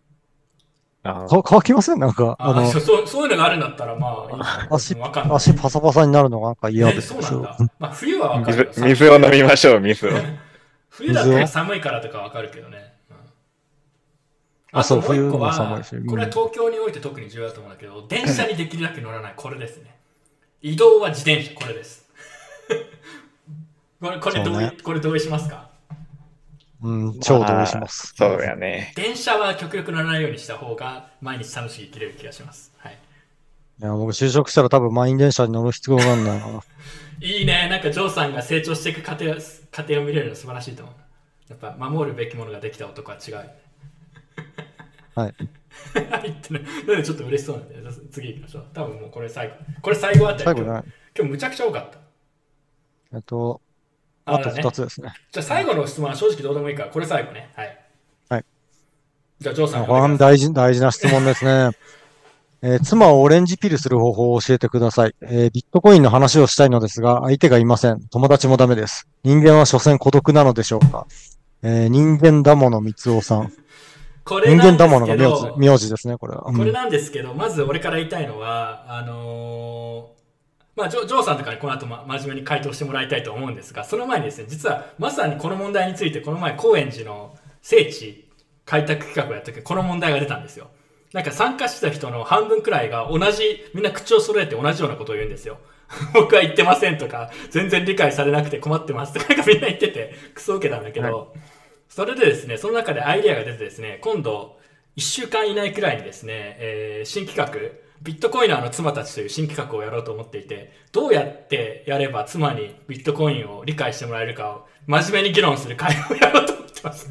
これ悩んでる旦那を連れてきて、こう、こう言ったんですけど、こう言われてしまいましたが、どうすればいいでしょうかみたいな。こう、説得するには、説得っていうか、こう、どうやれば正しく理解してもらえるかを議論する。で、場合によっては、まあ、妻側が OK ならば、妻に来てもらえばいいんじゃないかっていう、妻出演企画をね、検討しております。なので、皆さんぜひそちらの収録ご期待ください。ジョーさん、あのービットコイナーの妻たち企画、解説員役で参加したい？まあなんかやるなら出ますよ。い ジョーさん、こういうの好きそうだなと思って。や、なんかオレンジピルって何ですかって質問が来てるので、ちゃんと答えまあ、ると、確かに、オレンジピル、そうね、これ重要。あの、えっと、まあ要するにビットビットコインを布教するビジネス。あの、あの、いや、ちょもうちょっと説明すると、オレンジってさななんでそれがオレンジっていうのって話になるじゃん。い実際そうじゃん。や、だからビットコインってオレンジコインとか海外のコミュニティでミーム、まあ色がね、オレンジだから、オレンジコインとか言って、まあピルっていうのはオレンジなんだう。ろあれ、あれだよね、マトリックスのレッドピルから来てるんだよね。そうそうそう。う。まあでも、あの、そもそもなんでビットコインオレンジなんですか？それ知あってますそれそれは知らない。なんだろうね。ね、なんか最初金色っぽい、確かに。最初のロゴは金色っぽいのに。オレンジだったんだ。あそうなんだまあでも、サトシが決めたんでしょ？わかんないけど。や、サトシが書いたなんか BC って書いてあるコインのロゴは金、金色っぽい感じなのに。途中であの、今の有名なロゴができた時に、オレンジになった言われてみると、なんかもうちょっと黄色がかってるイメージがあって、なんか途中からオレンジってことになったよね、なんか。まあ、ともかくですね、このオレンジコインとかって言うんですよ。なので、オレンジっていうのはまあビットコインを意味していて、ピルっていうのはそのマトリックスの映画の有名なシーンで、レッドピルとブルーだっけ？な要は真実を知るんだったらレッドピルを選べみたいな。で、なんて説明するのオレンジピル。なんでこれが不況になるか？まあだから、オレンジのビットコイン色のピルを、薬を飲ませることでビットコインに目覚めさせるっていう、そういう意味そうそうやべえ奴らじゃん。真実を、真確か実にに真実に気づ目覚めさせる。けさせるか、マトリックスの、マトリックスのなんかコンテキストから来てるんですよ、これ。確かに言われてみたら、オレンジピルってなんでって説明したことなかったな。うん。そういうことなんか、ダブルクオート真実みたいに聞こえてしまう。確かに。まあでもまあこれは要はあのミームとしてね、あの海外でこういう俗語みたいなスラングが使われますよという点で、オレンジピルというのは、まあ誰かにビットコインについて説明をして、こう、ああ、ビットコインこういうことだったんだね。すごいっていうふうに思わせることをオレンジピルみたいな、えー意味で使います、海外では。これね、あの、日本語バージョンを考えた方がいいと思うんですよ、ね。俺もそれをもう、じゃあ今考えよう。うんこれ重要なぜかっていうと、やっぱ、日本語だとピルってなんか特別な意味があるので、そう妻をオレンジピルするって言ったら、妻に否認させる方法を考えてくださいみたいに聞こえかれたじゃないですか。ピルという表現がね。何そうなんだよ。だから、日本人に合う表現が必要だなと思っていて。じゃあ今考えてください。マトリックスに相当するやつなんだろうなんかそういうので言うと。ああ、真実を突きつけるみたいな。なんだろそうう目覚める日。本日本には日本のミームがあるじゃないですか、漫画、ジアニメのジブリとか、ジブリとかがいいんじゃないの？ジブリでそういうのあったっけそういう話。オレンジのトンネルをくぐる的な。ああ、トンネルをくぐる。トンネ確かに、トンネルをくぐるイメージは、あそこはオレンジの世界だった的ななんだなんかちょっと土壌的な。ワキピグ悟りを開くって言ってますね。悟り。いやーなんかやっぱ宗教とかまた言われるから、これ。うん目覚めよ、目まあ覚めよみたいな話になっちゃうから。そうだね。でいや、まあ、宗教的なのは、まあ、笑える感じなら別にあってもいいと思うんだけど、下脱あれだよね下脱。そう考えたら、あの、信心するっていう表現を使うんですよね。下脱。下脱。だから、妻をオレンジって流すじゃない？妻を何々する方法を教えてください。これ、今日、この問題が解決しないと終われないですよ。キシン君がちょっとうん超これはこれは超大事な問題ですね。そう。まあでもこれは、だから次回ビットコイナーの妻たち放送、放送というか、まあ録画の予定ですけど、まで考えましょうか。うんあの、アイディア募集中です。なんて、オレンジピルの日本語版を皆さん考えてくださいということで。はい。というわけで、あの、ビットコイナーの妻たち企画の宣伝だったんですけど、あの、一応その前哨戦も含めて、ジョーさんだったらどう説明するのか、これに答えてください。まあ、キシン君もじゃあ、お願いします。うーん。人 まず人間は所詮孤独なのでしょうかですけど、ジョーさんはね、ずっと人は一人って言ってたけど、最近人は二人みたいなこと言ってるからね。ないから、決めんな。偉い 俺。そのネタ超好きなんだけど、誰がやってるの？人は二人って。なんだそれかっけえな、みたいな。一人と二人で意味が完全に逆転するよね。確かに。なんかすげえかっこいいわ、それ。はい。えじゃあ、ジョーさ。うんんはい。ねどうやって布教したらいいか？布教、うん。